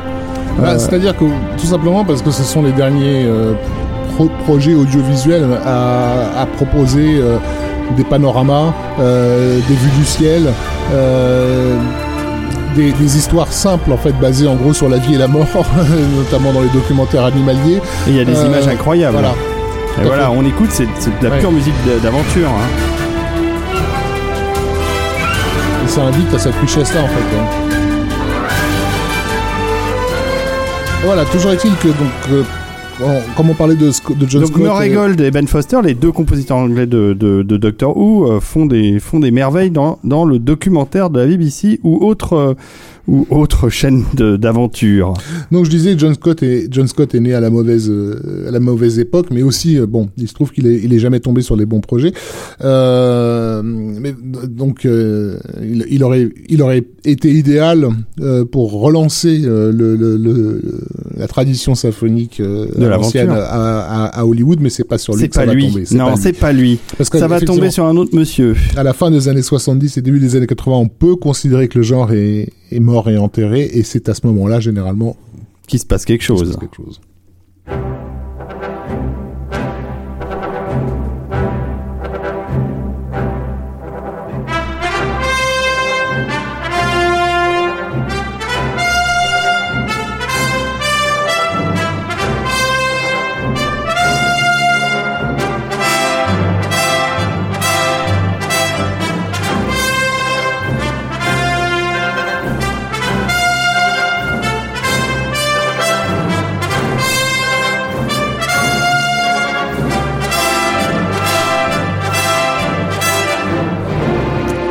Thème qu'on entend qu'à la, comme ça qu'à la fin du film. Mm. Il, est, il est esquissé à plus d'une reprise hein, pendant, pendant le film. Mais donc voilà, dans la mesure où euh, on avait euh, régénéré la culture pulp euh, avec, avec Star Wars 3, 4 ans auparavant, évidemment Lucas et Spielberg se disent mais pourquoi pas le film d'aventure, qui lui aussi avait avait des caractéristiques pulp assez marquées, notamment dans les années 30 et tous les sérioles qui se faisaient à l'époque. Euh, donc voilà, Indiana Jones, c'est vraiment un, un, projet qui a été conçu comme. Comment on pourrait appeler ça? La, la, la, la, mise à plat d'un fantasme euh, collectif, en fait. C'est-à-dire que c'est, euh, ce personnage existait dans l'esprit du public avant de prendre vie à l'écran. c'est. C'est une évidence. Voilà, c'est un, c'est un archétype qui, qui n'avait jamais été bien servi et qui tout d'un coup va devenir qu'il va voir un film à sa hauteur. Et, je pense que Les Aventures de l'Arche perdue reste un des plus grands films d'aventure de l'histoire pour cette raison-là. Un des plus grands films tout court de l'histoire. je crois que c'est pas dur de, de l'affirmer.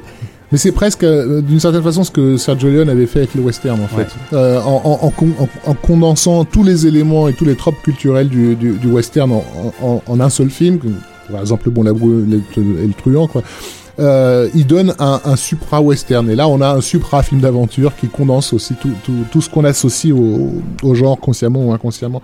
Bah, il faut réécouter, voilà. C'est un disque qu'il faut absolument réécouter parce que musicalement, comme tu le dis, euh, c'est. Bah, C'est-à-dire que Williams, déjà, euh, sur, euh, sur Star Wars, mais ça, on y reviendra, je pense, dans des podcasts, dans des podcasts à venir, euh, avait abondamment cité Korngold. Il pouvait pas faire autrement puisque Star Wars, c'était, quoi qu'on en dise, un swashbuckler, hein, un film de KPDP, certes avec des lasers, mais enfin, basiquement, c'était quand même une histoire de princesse à, à sauver. et, et, et, et les, les, évocations à la Korngold étaient, étaient légion. sur, sur Indiana Jones, c'est d'autant plus évident et d'autant plus euh, attendu euh, qu'il rejoue des, accords de Korngold. Ça va être manifeste dans toute la séquence euh, de poursuite dans le désert avec le, cheval et le camion. Voilà. On a bah, d'emblée on a des accords à la Korngold. avec des variations très rapides, etc.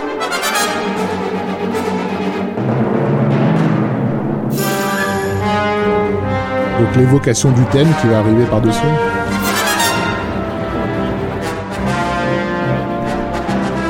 Un des thèmes.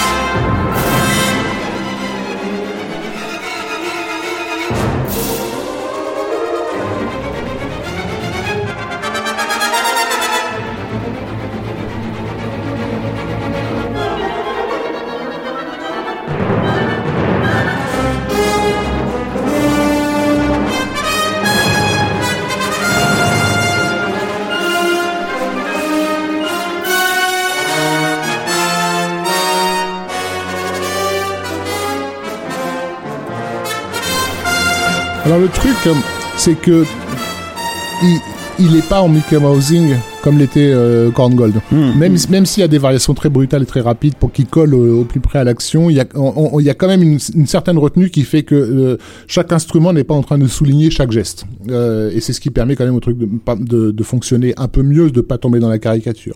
Euh, néanmoins, ce morceau-là, je sais pas, qui doit durer 6 ou 7, 7 minutes, minutes, plus de 7 minutes. ouais. nous, nous passe en revue pratiquement tout ce, tout ce qui a été fait en fait dans, dans, dans, dans le genre. C'est quasiment un best-of de la musique de films d'aventure euh, euh, avec des variations dans tous les sens. Et euh, là, je pense. euh, La poursuite du ouais. désert. Ouais.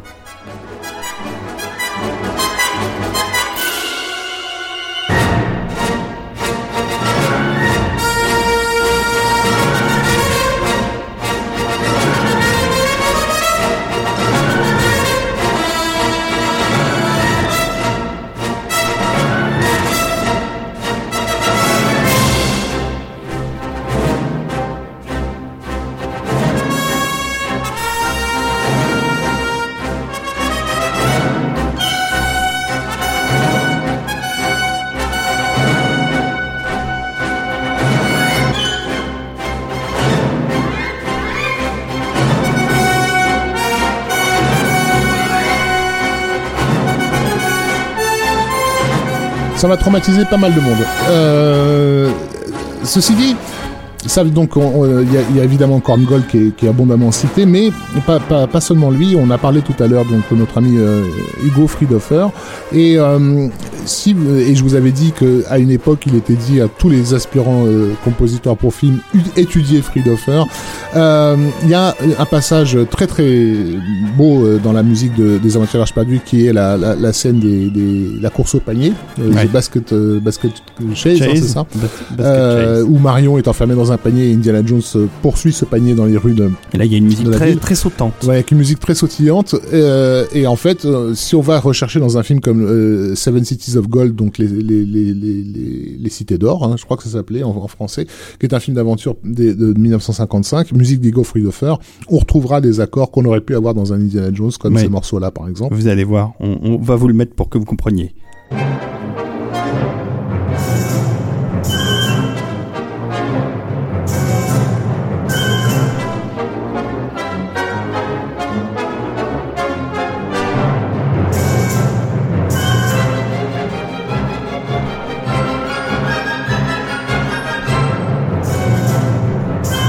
Pu illustrer The Basket Chase. Exactement.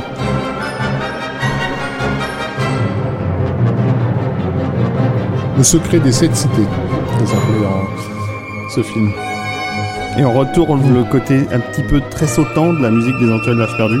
Pop, pop, pop,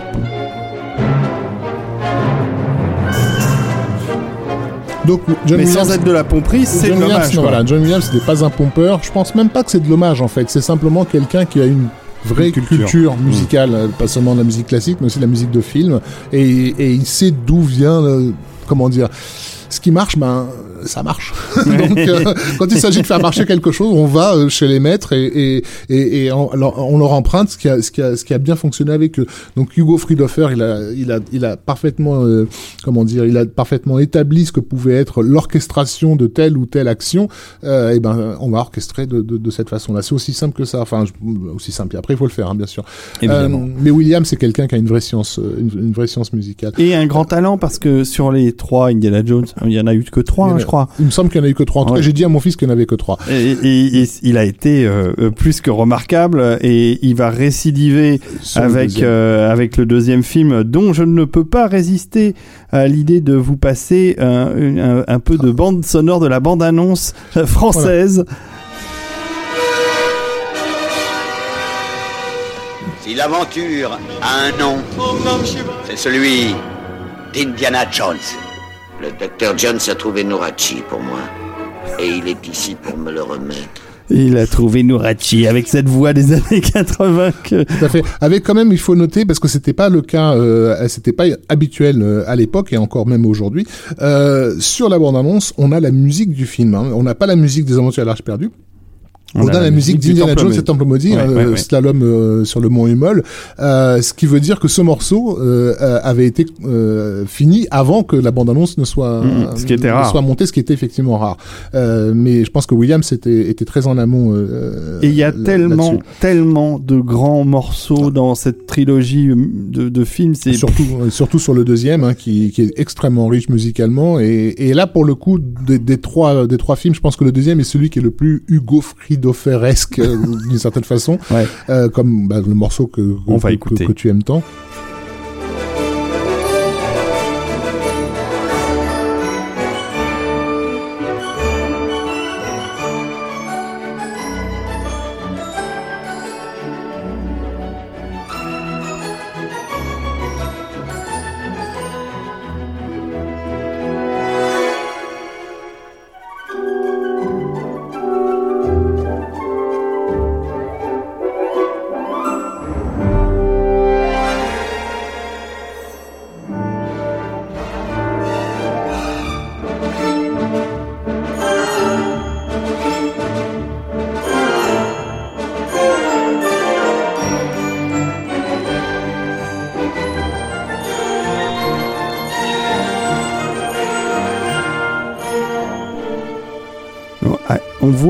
À quel point Williams arrive à tourner autour de ses thèmes et, et à reprendre avec une majesté. Là, ça va reprendre. Là, c'est waouh.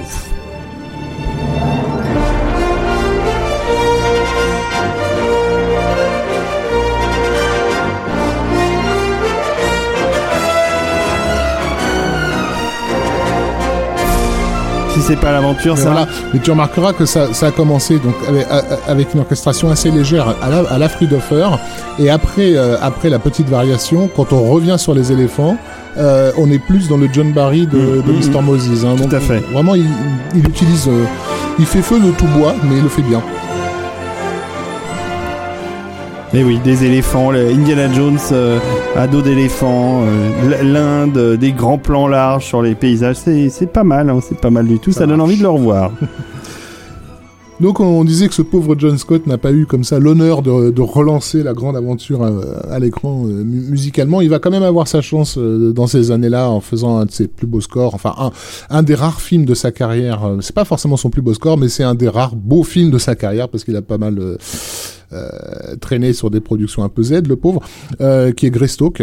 Mais Euh, gros succès. voilà, gros- succès pour lequel il va faire une partition que je trouve assez magnifique, euh, très très Maurice Jarre en fait dans l'esprit puisqu'elle met plus en scène encore une fois ce qui se passe dans le cœur et l'âme de son personnage que dans les, les, les éléments avec Et, Christophe Lambert. Et une orchestration très euh, comme c'est un c'est un lord anglais perdu euh, en Amazonie. Bah, la musique est en fait une musique très anglaise, euh, très oxfordienne en fait.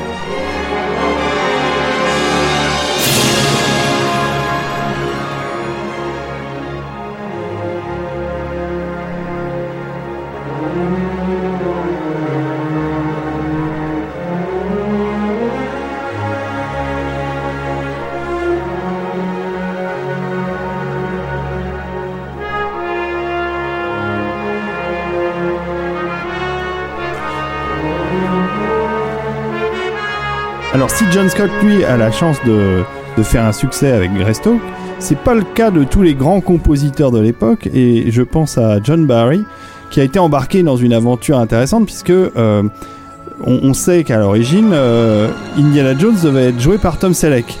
Il se trouve qu'à cause de la série Magnum, Tom Selleck a pas pu euh, accepter le rôle et, et c'est Et, et s'en est mordu les doigts. et c'est Harrison Ford qui, qui en a hérité, bien heureusement, parce qu'il a été parfait dans, dans le rôle. Et donc, il y a quelques petits malins producteurs euh, chinois d'ailleurs. de la euh, de la Golden Harvest. Exactement, qui se sont dit, mais on va peut-être réessayer de, de, de réussir la- la- le, le package d'origine euh, en reprenant euh, Tom Selleck dans un film d'aventure. Et en plus, on va, pour la musique, engager un, un, Un ponte, grand, hein, un grand ouais. de la, de la musique de film de l'époque. C'est John Barry. Et bah, l'alchimie ne, ne, ne va pas fonctionner. C'est un film qui s'appelle High Road to China en anglais. C'était Les Aventuriers du bout du monde, si je Mhm. me souviens bien. Oui, qui donnait l'impression d'avoir été tourné 20 ans avant. oui. Exactement. Et- mais euh, comme d'habitude, euh, même si le film n'a pas eu de succès, John Barry euh, a, a fait quelques thèmes plutôt sympathiques.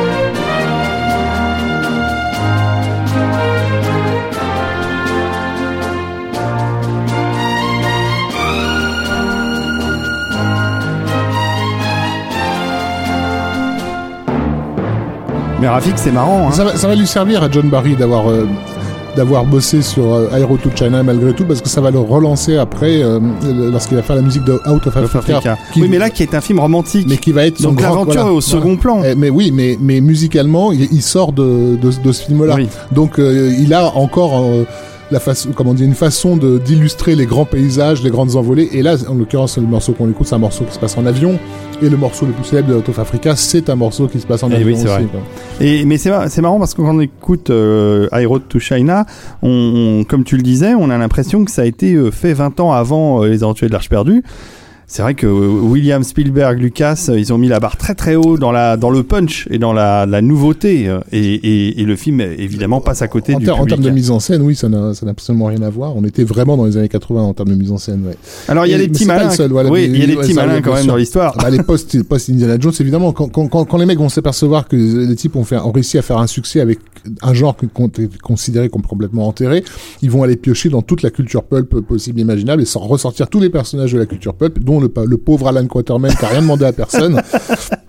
Et qui va se retrouver comme ça, euh, euh, ressuscité sous les traits de, de, De Richard Chamberlain. Chamberlain dans et de Char- euh, accompagné de Voilà. Sharon Stone quand ah, même. Certes, euh, avec avec des, des, des, des- comment dire des cannibales euh, qui les font plonger dans de grandes marmites dans lesquelles on Oui. coupe des morceaux de carottes géantes. Mais non, bien non, mais sûr. pour de vrai, euh, dans un film plus qu'embarrassant produit par Golan Globus, hein, le, Le- le duo de la le Canon. Le, le duo de la Canon qui qui se spécialise à l'époque dans les produits un peu licencieux, on va dire. Mm, mm. Mais ils vont quand même faire appel à Jerry Goldsmith, qui n'est jamais le dernier pour euh, Pour se aller- payer une piscine. voilà, c'est ça, ou pour payer ses impôts ou, ou bref ou ses ou ses frais de divorce. Moi, ce qui est Euh, génial avec et- Goldsmith, c'est que même pour les plus sombres merdes, il est capable de il a composer. des- toujours, il voilà. a toujours été merveilleux. Donc, on se dit, mais qu'est-ce qu'il va nous faire sur Alan Quaterman Là, on a une scène non, ridicule hein, dans laquelle il rencontre des personnages euh, idiots qui vivent la tête en bas, je crois. Oui, c'est oui, ça, oui, Upside. Down People. Euh, ça, ça devrait, ça devrait être une scène embarrassante. Elle l'est de toute façon, mais évidemment musicalement, C'est un chef-d'œuvre. Voilà.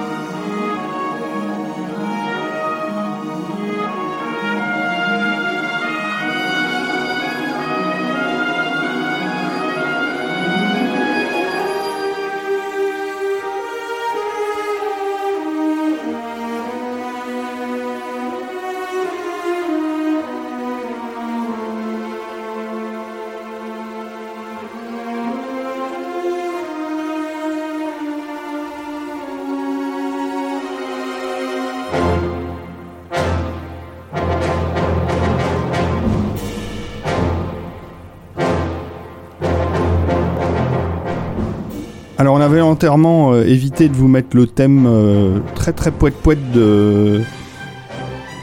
de King Solomon's Mine, c'est son titre en anglais, euh, parce qu'il est superbe, mais bon, on- je trouve que ce morceau est d'une d'une rare Élégance. ouais, élégance, finesse, c'est élégance magnifique. euh, que Jerry Goldsmith réutilisera dans un film qui est pas un film d'aventure mais qui aurait pu qui, est- qui s'en rapproche un peu dans les années 90 qui est Medicine Man euh, où il y a une scène qui se passe dans les arbres euh, aussi et dans laquelle il reprendra euh, un peu cette euh, cette idée musicale. Cette ambiance.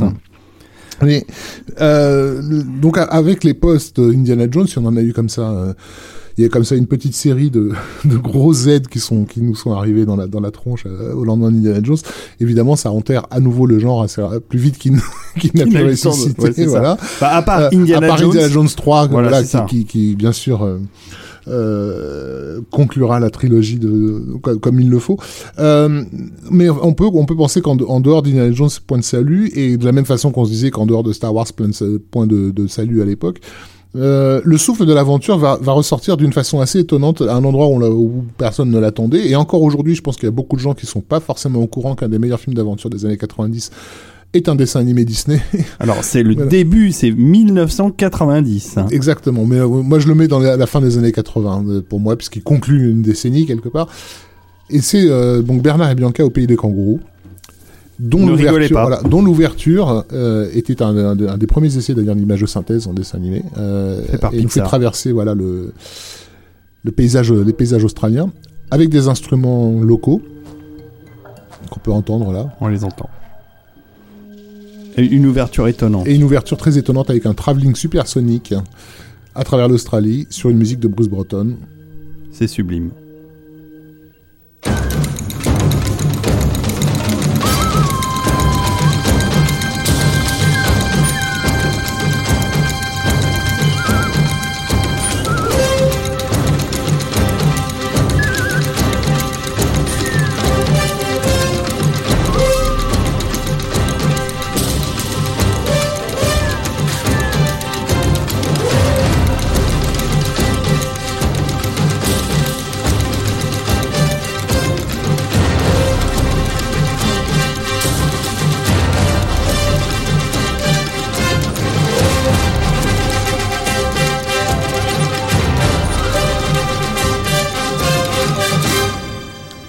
La première demi-heure de ce film est vraiment étonnante. hein. Ouais, en, termes d'aventure, euh, C'est- ouais. Un des plus grands. Pour moi, c'est vraiment un des plus grands films d'aventure que que j'ai vu, que Disney ait produit, et ce film a eu la malchance euh, de faire partie d'une production euh, post euh, Petite Sirène. En fait, chez Disney à l'époque, ils produisaient les films par trois. Euh, et, et ça permettait d'en sortir un tous les ans, mais il fallait trois ans pour le réaliser. Et donc, euh, quand ils se sont mis à produire La Petite Sirène, euh, le Bernard et Bianca au pays du camp du gourou était le film suivant. Et quand ils ont vu à quel point La Petite Sirène avait un potentiel extraordinaire et allait être un énorme succès, et quand il est sorti, évidemment, ça s'est confirmé, toute la fin de la production euh, de, de Bernard et Bianca au pays du kangourou a pas été bâclée, mais elle a été euh, En tout cas, au niveau du marketing, clairement. oui. totalement ignorée. Et la sortie, c'est sorti en catimini parce que ça n'intéressait plus Disney. Ouais. C'était plus la voix qu'ils cherchaient à avoir. Et ils voulaient faire du Broadway-like. Ce qu'ils ont fait ensuite avec La Belle et la Bête, euh, Aladdin et, et Le Roi Lion, avec beaucoup de succès, hein, ça. euh. Mais c'est dommage pour Bernard et Bianca au Pays du Kangourou parce que le film vaut la peine. Je vous conseille vraiment de le voir. et- Et, et le score de, Breton Breton, est formidable. Vraiment formidable. Ceci dit, donc, bon, on va quand même euh, revenir parmi les géants avec euh, notre ami euh, John Williams, euh, qui n'abandonne pas l'idée de faire du corn gold. Ça lui a plutôt plutôt réussi jusque-là, euh, avec un projet de longue haleine, hein, puisque c'est un truc qui devait être fait au, dans les, au début des années 80 euh, avec la collaboration de Michael Jackson euh, et donc de Steven Spielberg, qui ne s'est pas fait à l'époque, que Spielberg réalise tardivement euh, et pas, pas forcément au bon endroit dans sa carrière d'ailleurs c'est clair. qui est donc Hook. euh, mais qui va être l'occasion, en tout cas pour, pour, pour Williams, de nous, de nous glisser un de ces thèmes goldiens dont il a le secret, et thème composé spécifiquement pour la bande-annonce cette fois-ci. Voilà, puisqu'on entend, je crois, on n'entend pas dans le film.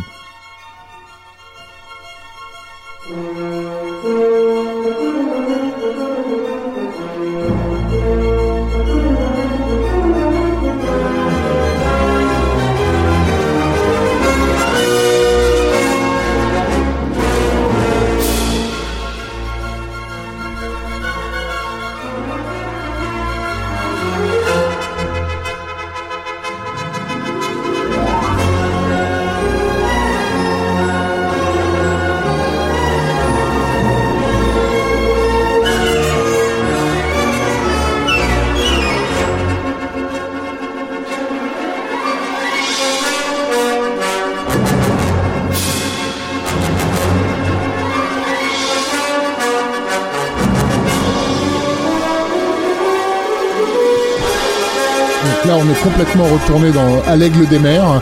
Euh, et non, mais voilà, ça, ça, se justifie dans le film, ça se justifie totalement. On, est, on, on passe dans un dans un univers fantasmagorique, euh, et donc du coup, on rejoint l'idée collective que l'on se fait du, du, du, film de pirate. Et évidemment, l'idée collective qu'on s'en fait, c'est euh, c'est Rolf Flynn et, et, compagnie. Et ça marche. Donc pour cette raison-là, entre autres. Ouais, non seulement ça marche, mais voilà. c'est un des plus belles, un des plus beaux disques de Williams. Si vous ne l'avez pas, je vous conseille de vous l'offrir et de l'écouter en long, en large, en travers. On peut signaler d'ailleurs qu'il y a de nombreux éditeurs actuels qui ressortent du CD et du vinyle avec beaucoup de, morceaux supplémentaires et d'inédits. Je pense à La La Land, je pense à Crescendo, je pense à, plein de, marques de disques euh, américaines qui rééditent du, CD et euh, qui font ça avec, euh, avec, avec beaucoup de bonus et beaucoup de talent. Et on, est, on a des versions complètes des, des, des films, qui, des musiques de films qui sortent. Ceci dit, c'est un album qui est aussi un peu frustrant, je trouve, parce qu'il il est bourré d'idées musicales, mais euh, elle ne donne jamais l'impression d'aller jusqu'au bout, en fait. Il y a plein de thèmes qui sont avortés euh, dans, dans, dans où ça commence, il y a un truc superbe qui commence, et puis s'arrête pour passer à autre chose, parce que l'action l'oblige, et on se dit, mais, mais pourquoi il, est où mon thème il est où mon thème?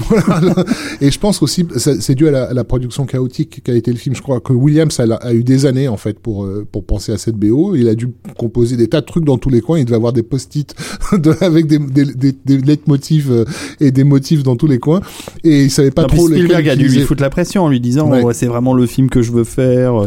Et il a dû lui en reparler des années et mm. des années. Puis au bout du compte, il, il se retrouvait avec trop de thèmes, Monsieur Mozart. Voilà, c'est ça. C'est ça. Donc c'est c'est un album euh, boulimique d'une certaine façon. Mais on l'entend très bien sur la musique de, de, de, combat final là, dont on peut se passer un tout petit bout pour oui, le plaisir, oui. euh, euh, qui est euh, pff, qui, enfin, qui n'arrête pas, c'est c'est virevoltant, ça, ça ça bouge dans tous les sens.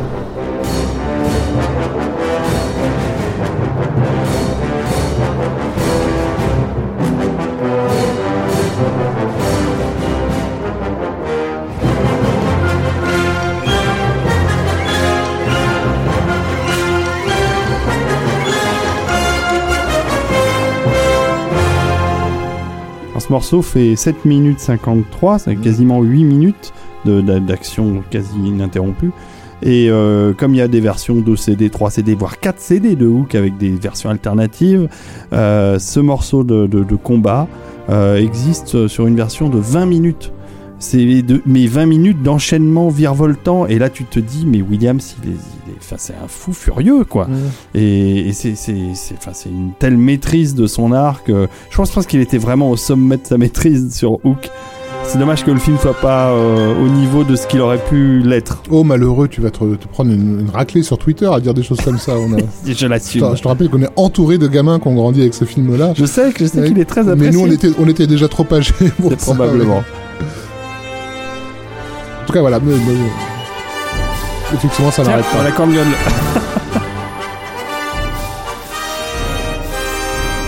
Alors, on va enchaîner euh, avec un des gros succès des années 90. Ah, voilà, pour le coup, un gros succès, effectivement, qui re... je dis pas qu'il renouvelle le, le, genre, même, même musicalement, mais qui, qui rend hommage aussi, à, pareil, à, à, à Korn Gold et à Waxman et à beaucoup de ceux dont on a parlé, avec euh, une forme de modernité quand même, euh, avec notre, notre ami Michael Kamen. Ah ouais voilà, sur, euh, sur un revival inattendu à l'époque de, de, Robin des Bois. Au lendemain de, de, du carton de Danse avec les loups, euh, a été lancée cette production un peu en catastrophe avec Kevin Costner euh, pour, comment dire, pour, pour profiter de sa notoriété soudaine. Et c'est un film qui s'est tourné dans, dans une, une, urgence euh, cataclysmique. Et une pagaille. Aussi, une pagaille de, voilà. Je, tu m'as dit qu'il y avait eu combien d'orchestrateurs Je crois qu'il y a eu une dizaine d'orchestrateurs voilà. qui ont bossé sur le score qui, mmh. qui devait être fait en urgence. Mais le score, il pète. Hein, Mais ça s'entend. ouais. Mmh.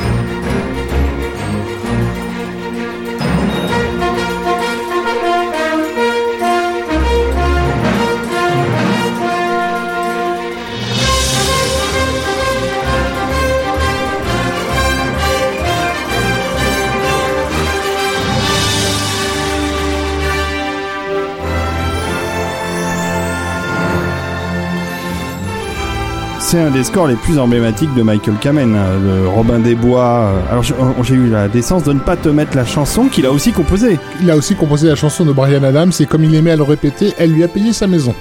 Et, et- une sacrée belle maison.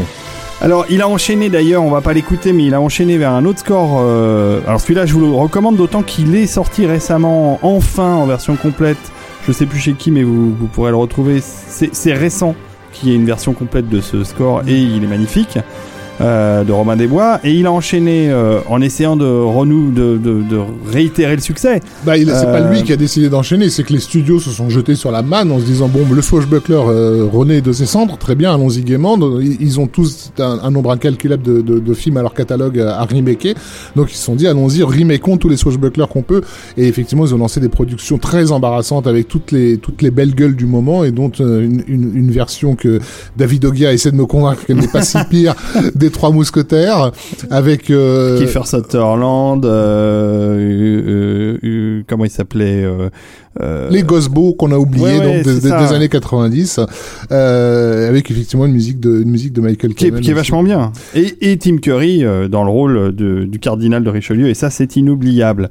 Bon, mais par contre le film est oubliable, mais si mais vous, eu voilà mais si euh, vous écoutez la musique, elle est très sympa. il y a eu donc il y a eu plein de productions euh, euh, qui ont été lancées de de de, de Swashbuckler et notamment euh, bien sûr de films de de films de pirates Et, Alors, et on- patatras. Passons sur, passons sur les deux projets les plus bandants de l'époque qui ne, qui ne se sont pas faits, euh, qui sont le Captain Blood de McTiernan, enfin le remake de Captain Blood par McTiernan avec Arnold Schwarzenegger et Mistress of the Seas euh, de Paul Verhoeven avec euh, Michel Pfeiffer, qui aurait pu être un quasi remake de La flibustière des Antilles dont je vous ai parlé tout à l'heure. Donc deux films qui, qui auraient été pour le coup probablement des chefs-d'œuvre, mais qui ne se sont pas faits parce que un des Et qui Swashbucklers aurait peut-être été deux musiques de Jerry Goldsmith. Exactement. Mais un des swashbucklers les plus, les plus onéreux de l'époque, euh, dans lequel euh, la Carolco a mis tout son pognon. Et a disparu. Et a disparu parce que c'est un des plus gros gouffres des années 90. C'est le fameux Cutthroat Island. L'île aux pirates. L'île aux pirates. Du, du, du, du merveilleux Rémi Harlin. Voilà, sur qui j'avais décidé à l'époque de mettre un contrat, parce que j'adore le film de pirates et à lui seul, il a tué le film de pirates pour à tout, à tout, à tout jamais. Euh, Ouais, non, c'est Pirates des Caraïbes après. Et donc, euh, et donc, euh, Cutthroat Island est- a été donc un des grands embarras des années 90, mais au moins on en aura tiré quelque chose, un, un prix de consolation, puisque le seul dans l'équipe qui n'était pas au courant qu'ils étaient en train de faire une merde, c'est le compositeur, à qui on n'a rien dit, on, il a pas reçu le mémo, et donc euh, John Debney, qui à l'époque était relativement débutant, hein, Oui, un jeune compositeur qui travaillait pour Disney. a vu la- l'opportunité de briller euh, de mille feux, et ma foi, on peut dire qu'il a, a été brillé. brillé de mille feux.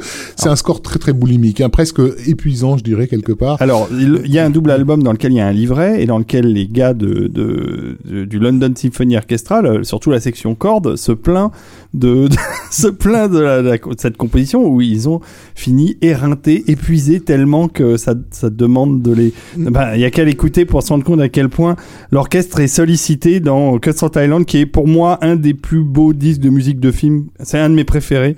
Et donc, si vous pouvez vous l'offrir ou l'écouter, vous, T'aimes vous bien les, t'aimes bien les bonnes pâtisseries ah, bien grasses. Ça, ça, mais alors celle-là, celle-là, Elle fait toi plaisir. Elle fait, ah oui, elle me fait très plaisir.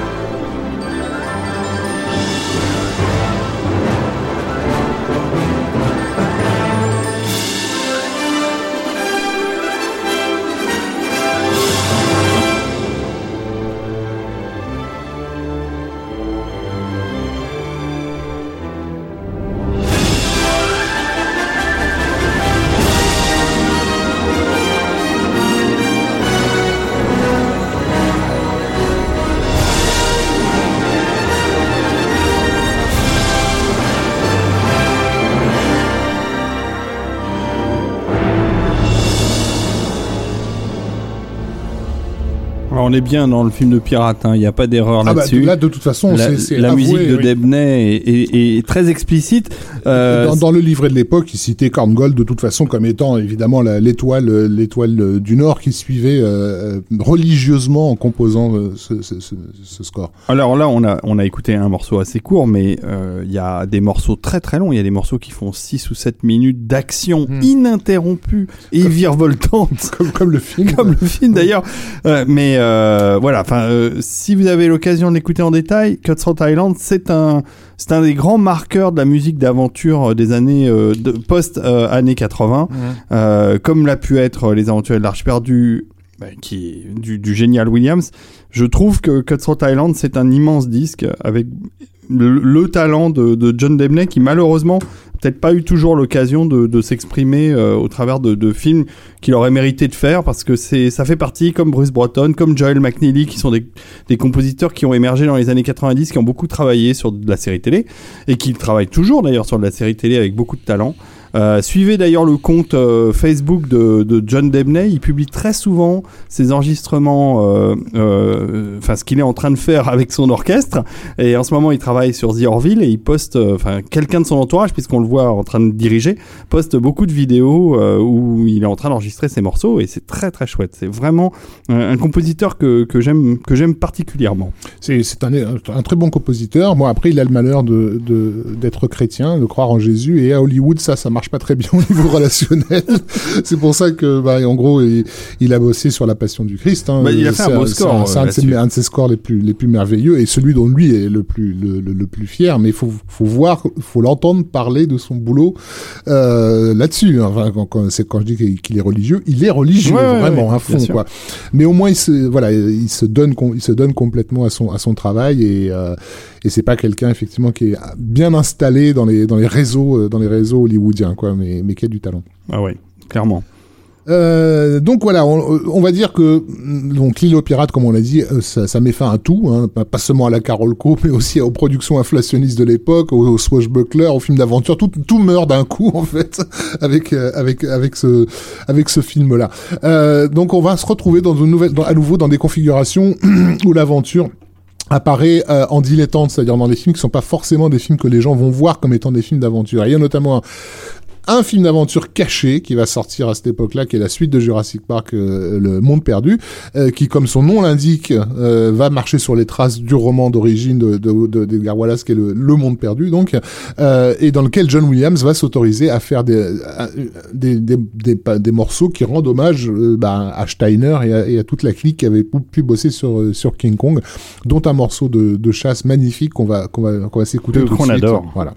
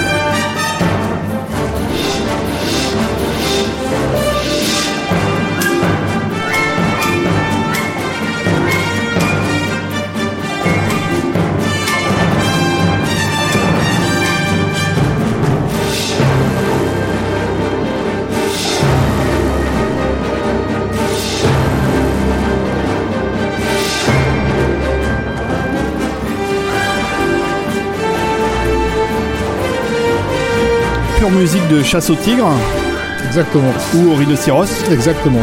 Et euh, ce, qui est, ce qui est amusant, c'est que c'est qui le patron? au, au- au risque, John. au risque de surprendre beaucoup de monde, euh, moi je bossais, euh, je bossais à la Fnac, hein, donc à l'époque de la sortie du film. Le score de- du premier Jurassic Park était pas tenu en si haute estime par les collectionneurs. C'est marrant pour tout ce qui, étaient tous des fans absolus de John Williams, hein, soit dit en passant, mais ils considéraient pas Jurassic Park comme une date. Et, et quand on, le jour où j'ai reçu euh, The Lost World, évidemment, j'ai passé ce morceau-là immédiatement dans les enceintes du magasin, j'ai eu des crises cardiaques. Vraiment. Euh, les types étaient tremblants, euh, c'était très drôle à voir parce que, si vous voulez, euh, les collectionneurs de musique de film feraient passer n'importe quel nerd ou, ou geek pour des, des champions de football américain ou des, ou des surfeurs californiens, hein, pour vous donner à peu près une idée. Euh, et là, j'avais vraiment j'avais 50 binoclars devant moi qui étaient en train de faire des, des, des, des crises de spasme. Voilà. et le, le- tout mon stock a été Ah, mais vendu. ce morceau, euh, il est magnifique. En, heures, plus, quoi. je me souviens, c'était un, c'était un petit euh, CD en carton oui, dans un qui s'ouvrait ouais, ouais. euh, et avec une Une découpe. sorte de diorama à Ouais, l'intérieur. c'était très ouais. sympa. C'était très très sympa. Enfin, sympa, oui, pas pour les collectionneurs qui voyaient qu'ils allaient devoir racheter le disque parce qu'il allait probablement se rayer avec une, un emballage aussi pourri. Bon, mais il y a John Williams, mais notre ami Jerry Goldsmith n'est pas en reste euh, dans les années 90. Euh, notre ami James Horner, dont on a- dont on n'a pas parlé euh, dans toute l'émission, n'est pas en reste non plus, euh, puisque euh, puisque en 98.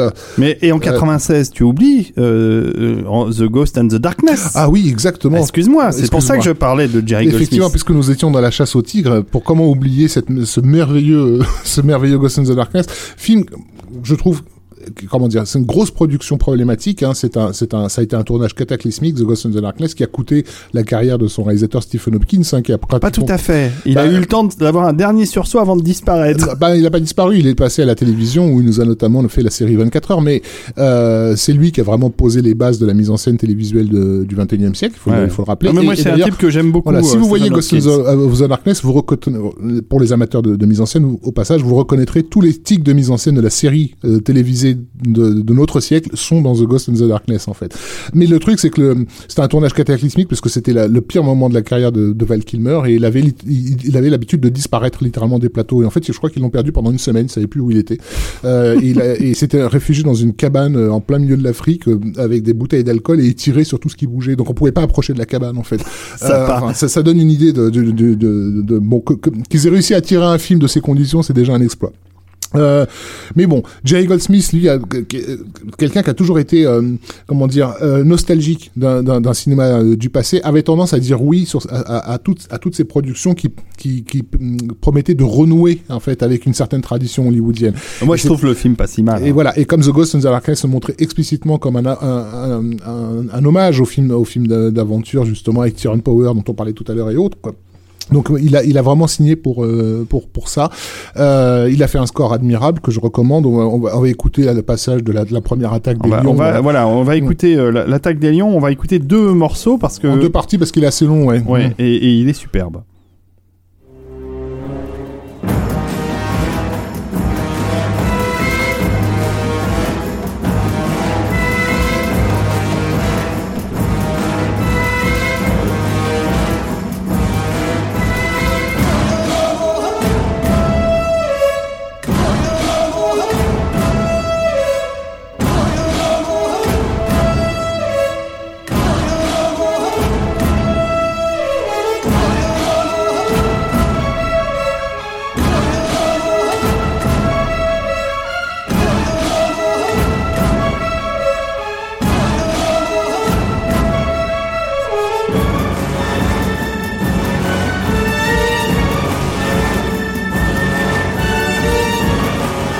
Alors, Goldsmith avait bossé euh, deux ans auparavant avec euh, les Beaux M. Je sais pas si c'est eux qui sont sur euh, Qui font les- qui font les chants. les chants sur sur ce disque-là. Euh, sur sur un film que moi j'aime bien parce que je suis très déviant, qui était aussi un film d'aventure qui s'appelait Congo, Oui. que je considère comme un un, un, un, un chef-d'œuvre tordu en fait, on va dire, la meilleure adaptation de Spirou qu'on ait jamais vu au cinéma, et, et sur lequel il y avait déjà des accords qui qui, qui préfiguraient the, the, the Ghost euh, and the, and the Darkness, mais par contre on n'avait pas le caractère majestueux de, de ce qu'on va entendre de là. la deuxième partie, Voilà. ouais.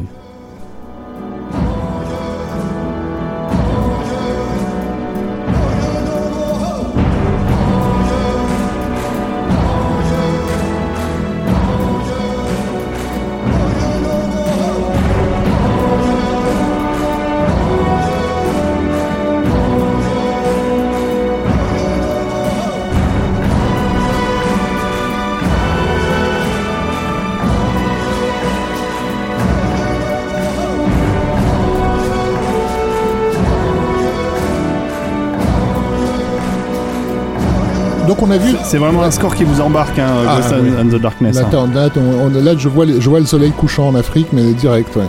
Mais aussi parce que, euh, au fil des décennies, on a vu comment, euh, très doucement, en fait, euh, les, les, les, instruments locaux se sont mêlés à l'orchestre de façon de plus en plus naturelle. Avant, ils étaient, ils étaient utilisés d'une façon assez comique, entre guillemets, dans les années 50, quand on avait vu avec Bernard Herrmann et autres. Mmh. Là maintenant, ils, sont, ils arrivent plus naturellement. Entendre des chants africains au milieu de l'orchestre symphonique avec en plus du synthé par-dessus, et voilà. Il y, y, a eu au fil, au fil du temps une, euh, euh, comment on appelle ça, un, un, mélange naturel, une fusion naturelle en fait des genres. Alors je pense que la world music était passée euh, par là entre temps, hein, puisque dans les années 90, ça a été un peu le, le grand, le grand chambardement. Bah, c'est pas un film d'aventure, mais on n'a pas parlé du score de Peter Gabriel sur la, dernière tentation du Christ, mhm. qui est un des Là, un score fondateur, oui. oui, vraiment dans ce style-là. Au, niveau de l'utilisation des percussions dans la musique de film, tout à fait. Oui. C'est bien de le noter. Donc, euh, donc voilà, on, on, se retrouve. Euh, et c'est intéressant parce que du coup, ça permet de refaire de la musique de film d'aventure euh, épique à l'ancienne, mais mais sans l'aspect colonialiste qu'on pouvait éventuellement soupçonner sur sur les les, les partitions les partitions d'après-guerre. Mais aussi parce que Goldsmith était un habitué du mélange d'instruments, enfin il aimait bien ça. Et il faisait venir les musiciens, c'est aussi l'avantage qu'ont les compositeurs de, de, de, films, et notamment à Hollywood. Et, euh, on s'explique pas toujours pourquoi euh, des, des, gars extrêmement talentueux euh, peuvent bah, préférer consacrer leur vie au, cinéma plutôt que de faire de la musique sérieuse de scène, par exemple et ça précisément c'est James Horner qui le qui le disait voilà tu, tu dis tu dis euh, que le film d'aventure a été euh, complètement euh, a été complètement détruit par euh, l'île aux pirates il va revenir par la porte de la licence hmm. avec comme tu dis James Horner et le masque de Zorro en 1998 ouais. Après, on aura les Pirates des Caraïbes. On va pas écouter le morceau des Pirates des Caraïbes parce que on n'a pas trouvé le bon morceau à mettre. Parce qu'il y en a pas. Euh, et, mais... et, euh, on va écouter après un autre Jerry Goldsmith et qui est aussi un univers de licence. Mmh, et c'est marrant parce que l'aventure revient en force. Et il y aura après euh, euh Lara Croft, et il y aura des choses qui sont tirées euh, du monde du jeu vidéo, des univers de licence, et la pure création comme ça a pu l'être avec Indiana Jones, qui était plus un film hommage, ou enfin quelque chose qui, qui s'inspirait d'un cinéma d'une autre époque, disparaît au profit euh, d'une fabrication en fait d'une fabrication euh, avec plus ou moins de, de réussite euh, dans un univers de licence. Alors pour ce qui en est de, de de, du Mas de Zorro. Moi, c'est un film que j'ai beaucoup apprécié à l'époque. Je sais pas ce que t'en pensais, euh, Rafik. C'est un, film que j'ai que j'ai beaucoup aimé, euh, qui, a été fait avec une, une, vraie sincérité. J'en veux pour preuve que j'avais passé une bonne heure avec le réalisateur à, en parler en détail. Et j'ai pu tester la sincérité du gars quand il faisait ce film-là. Il y, avait il y avait rien de de l'ordre du calcul hollywoodien. C'était pas une grosse production euh, aussi, donc ça, ça, ça, leur a permis de faire un peu le film tel qu'il l'entendait. Euh, je, parlais de James Horner parce qu'il a il a été de ceux dit clairement pourquoi on choisissait une carrière de, de musicien de film, parce que c'est quelqu'un qui aurait pu faire euh, une carrière entre guillemets de musique euh, sérieuse. Euh, sauf qu'il disait s'il avait suivi euh, cette voie-là, euh, il, aurait pu diriger un orchestre à, à 50 ans. Euh, en faisant de la musique de film, il, avait le London Symphony Orchestra à, à 20 ans. Euh, quand il a, s'il a besoin de, de, de, de, faire rentrer une sonorité exotique dans, dans, dans un de ses scores, il va pas, il, il, lui faut 24 heures pour avoir le meilleur musicien sur terre qu'on lui fait venir par avion directement, si tu veux. et ça, ça, ça, ça motive beaucoup ces compositeurs à se tourner vers le cinéma parce que les budgets consacrés à la musique de film sont très importants en fait. En tout cas, l'ont été à cette, à, à cette époque-là. Donc quand il fait le masque de Zorro et qu'il a besoin de gars qui font euh, du flamenco, bah, il, va prendre les meilleurs euh, mmh. et, et, et, et, lui sont livrés clé en main. Quoi. Et ça donne un, une musique qui pète.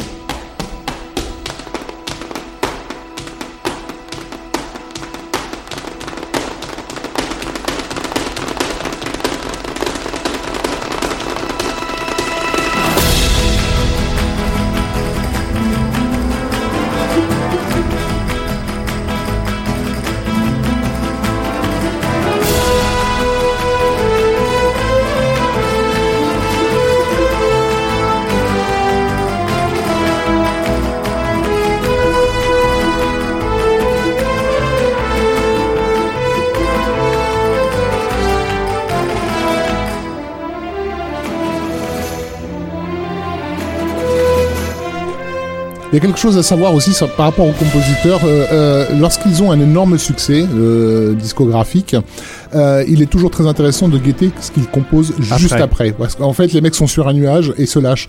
Et dans le cas de James Horner, il venait de sortir de Titanic, qui n'était pas forcément un projet dont lui-même attendait grand-chose, mais le carton absolu de, son score, qui a été en rupture de stock un nombre incalculable de fois. T'as pu, le bah, constater. ça l'a bien boosté, j'ai pu le constater, effectivement. Ça l'a bien boosté.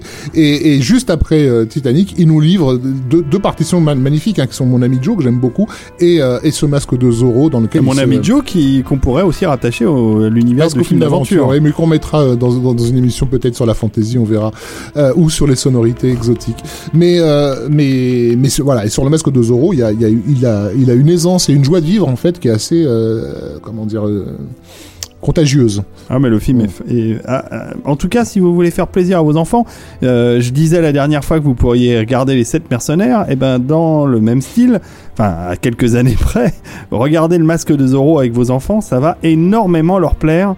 C'est un film euh, qui, qui, qui, accroche les, les, petits comme les grands. Donc là, on a mis le, on a mis le générique, mais sinon, on a dans, bien sûr dans, dans le, dans le film des, des variations, euh, notamment dans les combats à l'épée, qui sont évidemment, comme d'habitude, totalement euh, hérité de, de, Gold qui reste, et c'est intéressant, hein, qui reste incontournable. Mmh, euh, mmh, mmh, on le voit, les, les mecs n'ont jamais. C'est même pas qu'ils n'ont pas réussi à le contourner, c'est qu'ils ont ils ont pas cherché à le contourner parce que ça continue à fonctionner fondamentalement. Donc euh, donc c'est voilà pour pour Horner. Donc Goldsmith, comme je disais, c'est quelqu'un qui avait tendance à signer les yeux fermés dès qu'on lui promettait un retour à, euh, à des films à, l'ancienne, et c'est aussi ce qui va le motiver à signer pour pour La Momie, qui au départ est un projet pas prioritaire. Hein. La Momie, c'est un film qui a été lancé pour une raison très bête. aucun studio ne voulait sortir de blockbuster en face de Star Wars épisode 1. Et du coup, il fallait remplir les cases.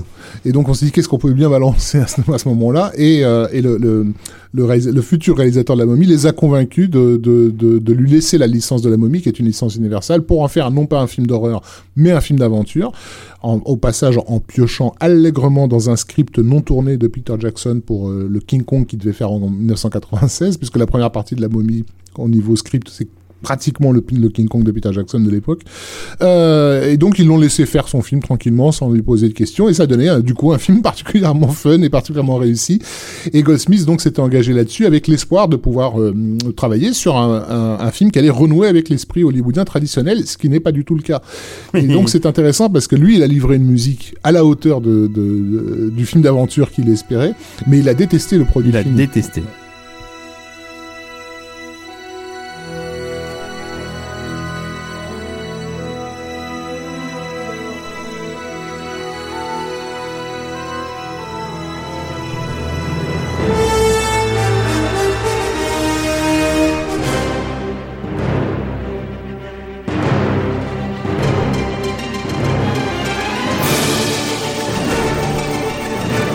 C'est une scène de course de chameaux où les héros et les bad guys sont en train de.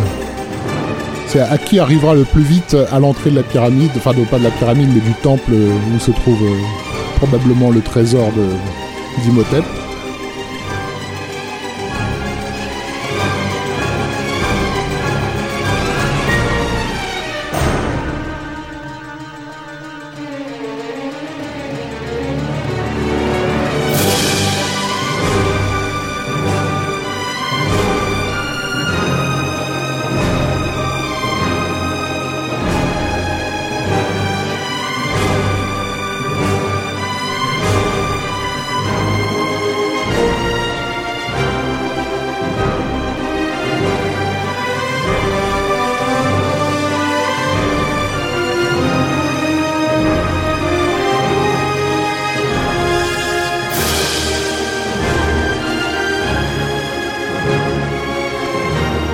Qui a toujours été particulièrement euh, doué pour les grandes envolées, euh, les grandes courses euh, et, sur le film, bon après on partage ou pas cette opinion, mais moi je considère que la première heure et enfin les 40 premières minutes sont parfaites ou presque dans leur développement et c'est et, c'est pareil sur le disque, c'est-à-dire vraiment le les, les six ou sept premiers morceaux peuvent s'écouter d'affilée. Il n'y a absolument rien acheté et c'est très très inventif. Alors, ce qu'il faut savoir, c'est que moi, j'ai eu la chance de voir euh, Jerry Goldsmith dans un de ses derniers concerts euh, en 2000. Euh, je crois que son dernier concert date de 2003 euh, au Barbican Center, mais euh, je crois que c'était en 2000, euh, si je me souviens bien.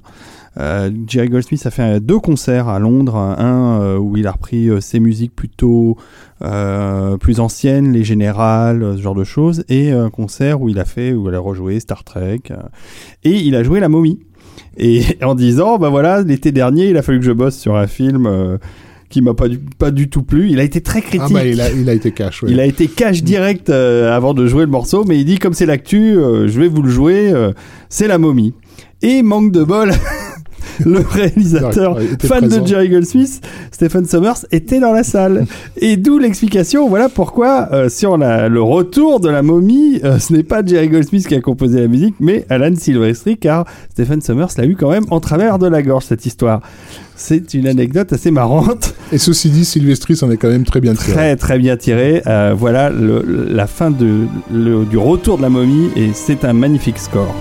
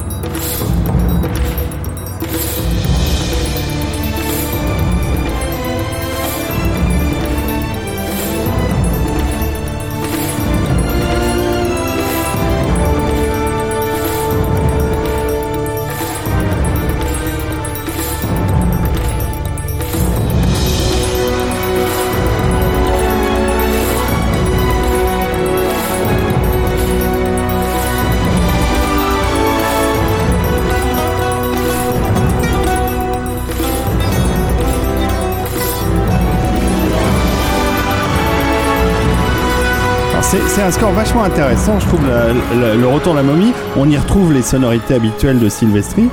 Et c'est un mélange entre le corn gold traditionnel Mm. et la nouveauté, la, sonorité exotique. euh, Il y a une espèce de rencontre de deux mondes. Et beaucoup de Miklos Rosa aussi dans les évocations euh, orientales euh, derrière. Mais c'est aussi tributaire des films qui sont faits et, et- et on le voit là dans les films qu'on a qu'on a cités sur la fin du, du, du siècle. Euh, c'est quand même un retour de l'esprit pulp. Et, et d'une certaine façon assez comic book. euh, Ah bah, complètement pour ce comic qui est- book. Voilà, pour ce qui est du film d'aventure. Euh, Il y a plus de, de Lord Jim ou de, ou de Laurence d'Arabie quelque part. Euh, ce, ce cinéma-là, il est pratiquement... Enfin, ce cinéma épique, euh, je dirais que Titanic a été le dernier euh, marqueur euh, de, de, de, de ce cinéma-là. Donc l'aventure, par la suite, elle va se faire effectivement, comme tu l'as dit, avec des, des franchises... euh, qui se veulent modernes et près des jeunes, euh, comme euh, comme Lara Croft ou euh, Benjamin Gates, enfin National Treasure. Ah, Benjamin Gates. un Grand score de, de, Voilà, avec avec de des Trevor Rabin. avec des scores qui valent ce qu'ils valent. Hein, je- On en entend un bout là de Benjamin Gates. Oh, il y a pire, il y a pire. Bah, le souffle de l'aventure me manque un petit peu là-dedans, mais j'ai l'impression de voir des satellites en fait. C'est ça. Bah, Il y a des satellites. hein. Et les téléphones portables. Non mais c'est dommage parce que Benjamin Gates c'était une idée sympa pour essayer de relancer le film d'aventure, un peu trop formaté euh, Bruckheimer Studio quoi. Et puis euh, Lara Croft c'est un énorme dommage aussi parce que moi je trouve que dans ces deux premiers films qui ont été produits par Paramount euh, au début des années 2000, bah déjà euh, euh, comment elle s'appelle euh, l'actrice principale, enfin celle qui joue Angelina, Angelina Jolie est très jolie et, et était magnifique dans ce rôle, physiquement parlant. C'est dommage que l'histoire suive pas parce que le, le, le- il y a quelques scènes moi que je trouve sympa. Moi je trouve que c'est c'est dommage. Voilà. Et la musique j'en ai aucun souvenir. Je sais même plus qui l'a faite. C'est pas Graham Revel, je sais plus. Tu, tu, tu, tu, tu m'en demandes trop. là. Voilà, c'est ça. Bon, enfin bref, on- euh, comme on l'a oublié, on l'a pas mis. c'est, non mais c'est dommage. Voilà, c'est dommage. Mais comme on le disait peut-être en, en début d'émission, effectivement, donc on- en se posant la question de savoir quels étaient les, les, scores de films d'aventure du 21e siècle, on s'est aperçu qu'on avait pratiquement plus que des dessins animés. Oui. Et donc, et donc en, en fait, là, on- là, on arrive à la fin de l'émission parce que il y a pratiquement plus rien après en termes de, de score pour le film live. Euh, on fera euh, probablement un épisode entièrement consacré au, au, au cartoon parce qu'il y a eu beaucoup, beaucoup, beaucoup de choses. Beaucoup de euh, choses. beaucoup trop même. Euh, mais là, voilà, sur le 21e siècle, on va dire que, que tout ce, tout le film d'aventure, c'est plus DreamWorks et, et, et Pixar qui vont prendre le relais, quoi, sur le, sur le cinéma. Et même Disney. On reste, après, il y aura encore quelques tentatives de faire des films live qui rendent hommage à, à un certain cinéma d'aventure, mais parfois, souvent de façon parodique ou distante. Il y a eu un Robin des Bois au début de l'année euh, dont personne n'a entendu parler. Ouais. Mais là, je pensais euh, notamment à, à cette comédie qui, de, qui était Land of the Lost. Ah oui.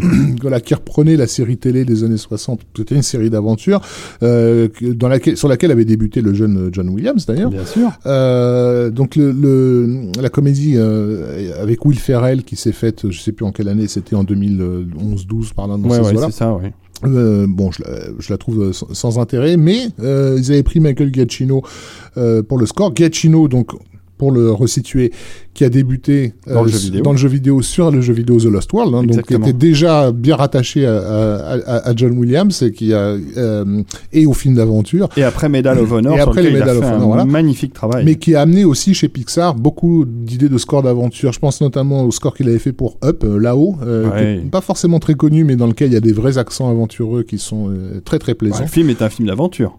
Et le film est un On film en reparlera, Voilà. j'imagine. Euh, et donc sur Land of the Lost, ce- il se permet de faire un, un hommage modernisé euh, au John Williams de la, de la série télé, qui m'a semblé être un truc assez intéressant. Euh, en tout cas, je sais que sur le film, ça, ça ressortait bien. Quoi.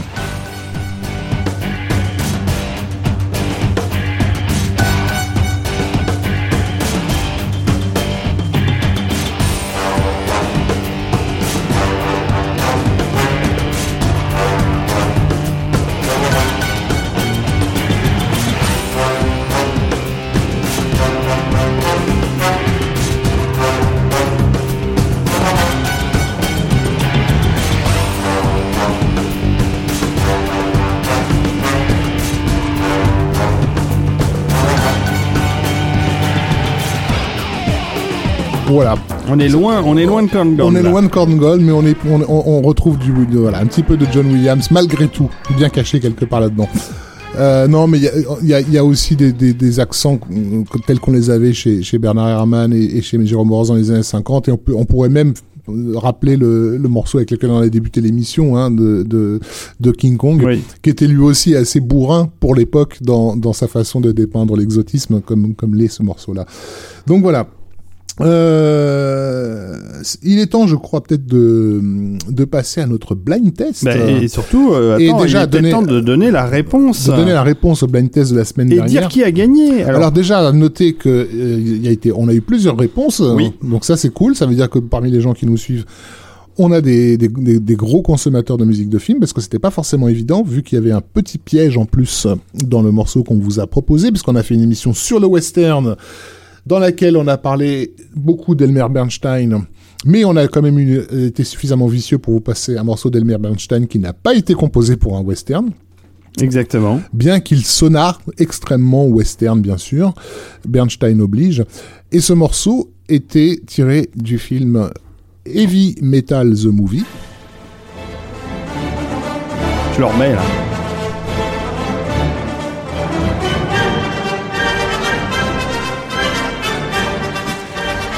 Exactement, c'est euh, Heavy Metal, le film d'animation euh, des années de la fin des années 70. Et d'ailleurs, pour l'anecdote, lorsqu'on l'a- lorsqu'on l'interviewait à ce sujet euh, sur Heavy Metal, Elmer Bernstein répondait régulièrement, vous savez, euh, ça me fait toujours plaisir qu'on me parle de ce score, parce qu'à l'époque où je l'avais terminé, j'étais convaincu que c'était la meilleure chose que j'ai faite dans ma vie. Sauf qu'évidemment, le film étant ce qu'il est, c'est passé complètement inaperçu. Sa musique n'a même pas été éditée à l'époque, puisque euh, c'était un, disque uniquement com- composé des chansons du film qui étaient, qui sorties. Il y avait que de rares collectionneurs qui s'échangeaient précieusement des bandes avec le score de Bernstein. Mais effectivement, le score est complètement dingue. Euh, il, y a- il- il- il rend hommage à toute sa carrière. C'est-à-dire qu'il rend hommage aux Dix Commandements, il rend hommage aux Sept Mercenaires, il rend hommage à tout ce qui a fait en fait Elmer Bernstein. Quoi. Donc c'est un best-of de, de, de, de Bernstein et, et c'est vivement recommandé. Donc voilà, Heavy Metal the Movie, si vous avez euh, l'opportunité de mettre la main sur le score, vous allez vous régaler. Alors on va on va féliciter Cédric Belconde qu'on a qui a été le premier. Le premier, ouais. le Alors premier. euh, la prochaine fois on, on fera différemment. le morceau c'était Getting Bombed. Hein. C'est Exactement. ça, hein. Euh, la prochaine fois, on fera un tout petit peu différemment, c'est-à-dire que on avait demandé de voter sur Twitter. Je pense que là, le plus simple, c'est que vous nous envoyiez un mail à traxtotal@gmail.com, t r a x t o t a l @gmail.com. Euh, on a d'ailleurs reçu des réponses via le Gmail parce que je l'avais annoncé sur Twitter que ça serait peut-être une version euh, plus simplifiée pour jouer au blind test. Euh, et donc, euh, il est temps euh, de découvrir le morceau mystère. Nouveau blind test. Alors, Le- comme dans l'émission, on a parlé de, de, de- des aventures à l'Arche perdue et qu'on a passé le morceau Desert Chase, on a dit que c'était un morceau qui allait traumatiser pas mal de compositeurs.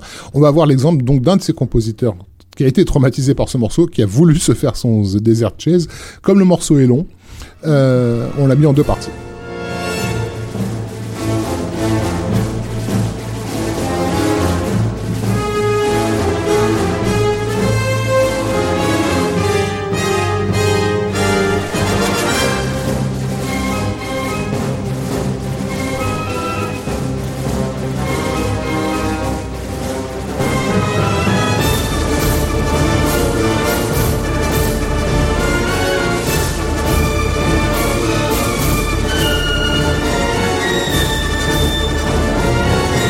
Tu le, sens, mon convoi de nazis, là Ouais, Bon. c'est assez impressionnant. Et le morceau, le morceau n'arrête pas. hein. C'est du non-stop. Euh, on peut, on peut passer, euh, euh, on va passer 2-3 minutes après. Alors voilà, on va passer un peu plus loin. Parce que ça n'arrête pas. Ça n'arrête pas. C'est, C'en est presque épuisant. oui, c'est bien, c'est bien beau. Hein. Écoutez-moi ça.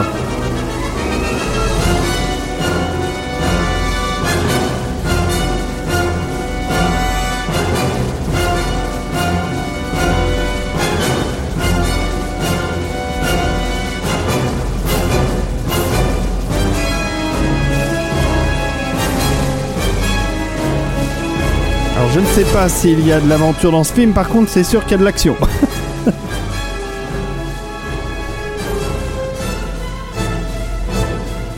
Non mais voilà. Enfin, quand on disait que, que le score des aventures à l'Arche perdue a créé des, Il a fait des a émules. fait des émules, a créé des carrières. Oui, c'est.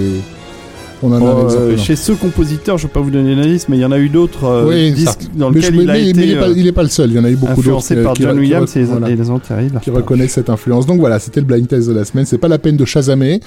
Vous aurez dû- si vous connaissez, vous reconnaîtrez. Si vous connaissez pas, il va falloir bien chercher euh, dans, les, dans les héritiers de, de John Williams. Allez, je leur donne un petit indice quand même. Bref.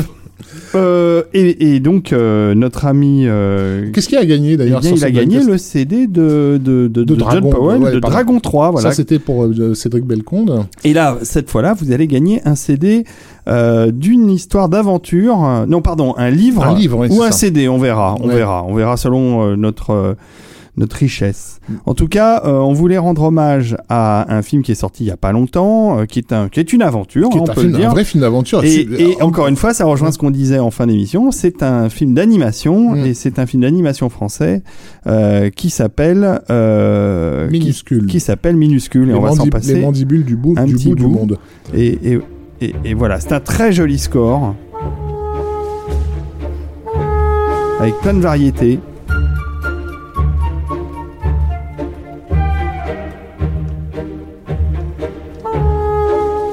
Moi, je le considère comme, comme un film d'aventure. Et qui plaisait euh, ambitieux. Euh, donc, euh, il a gagné le, soit le CD, soit le, le livre Making of, qui est un livre particulièrement volumineux euh, que je suis en train de lire en ce moment, qui fait Et dans les- écrit par notre ami. notre ami Julien Dupuis. Exactement.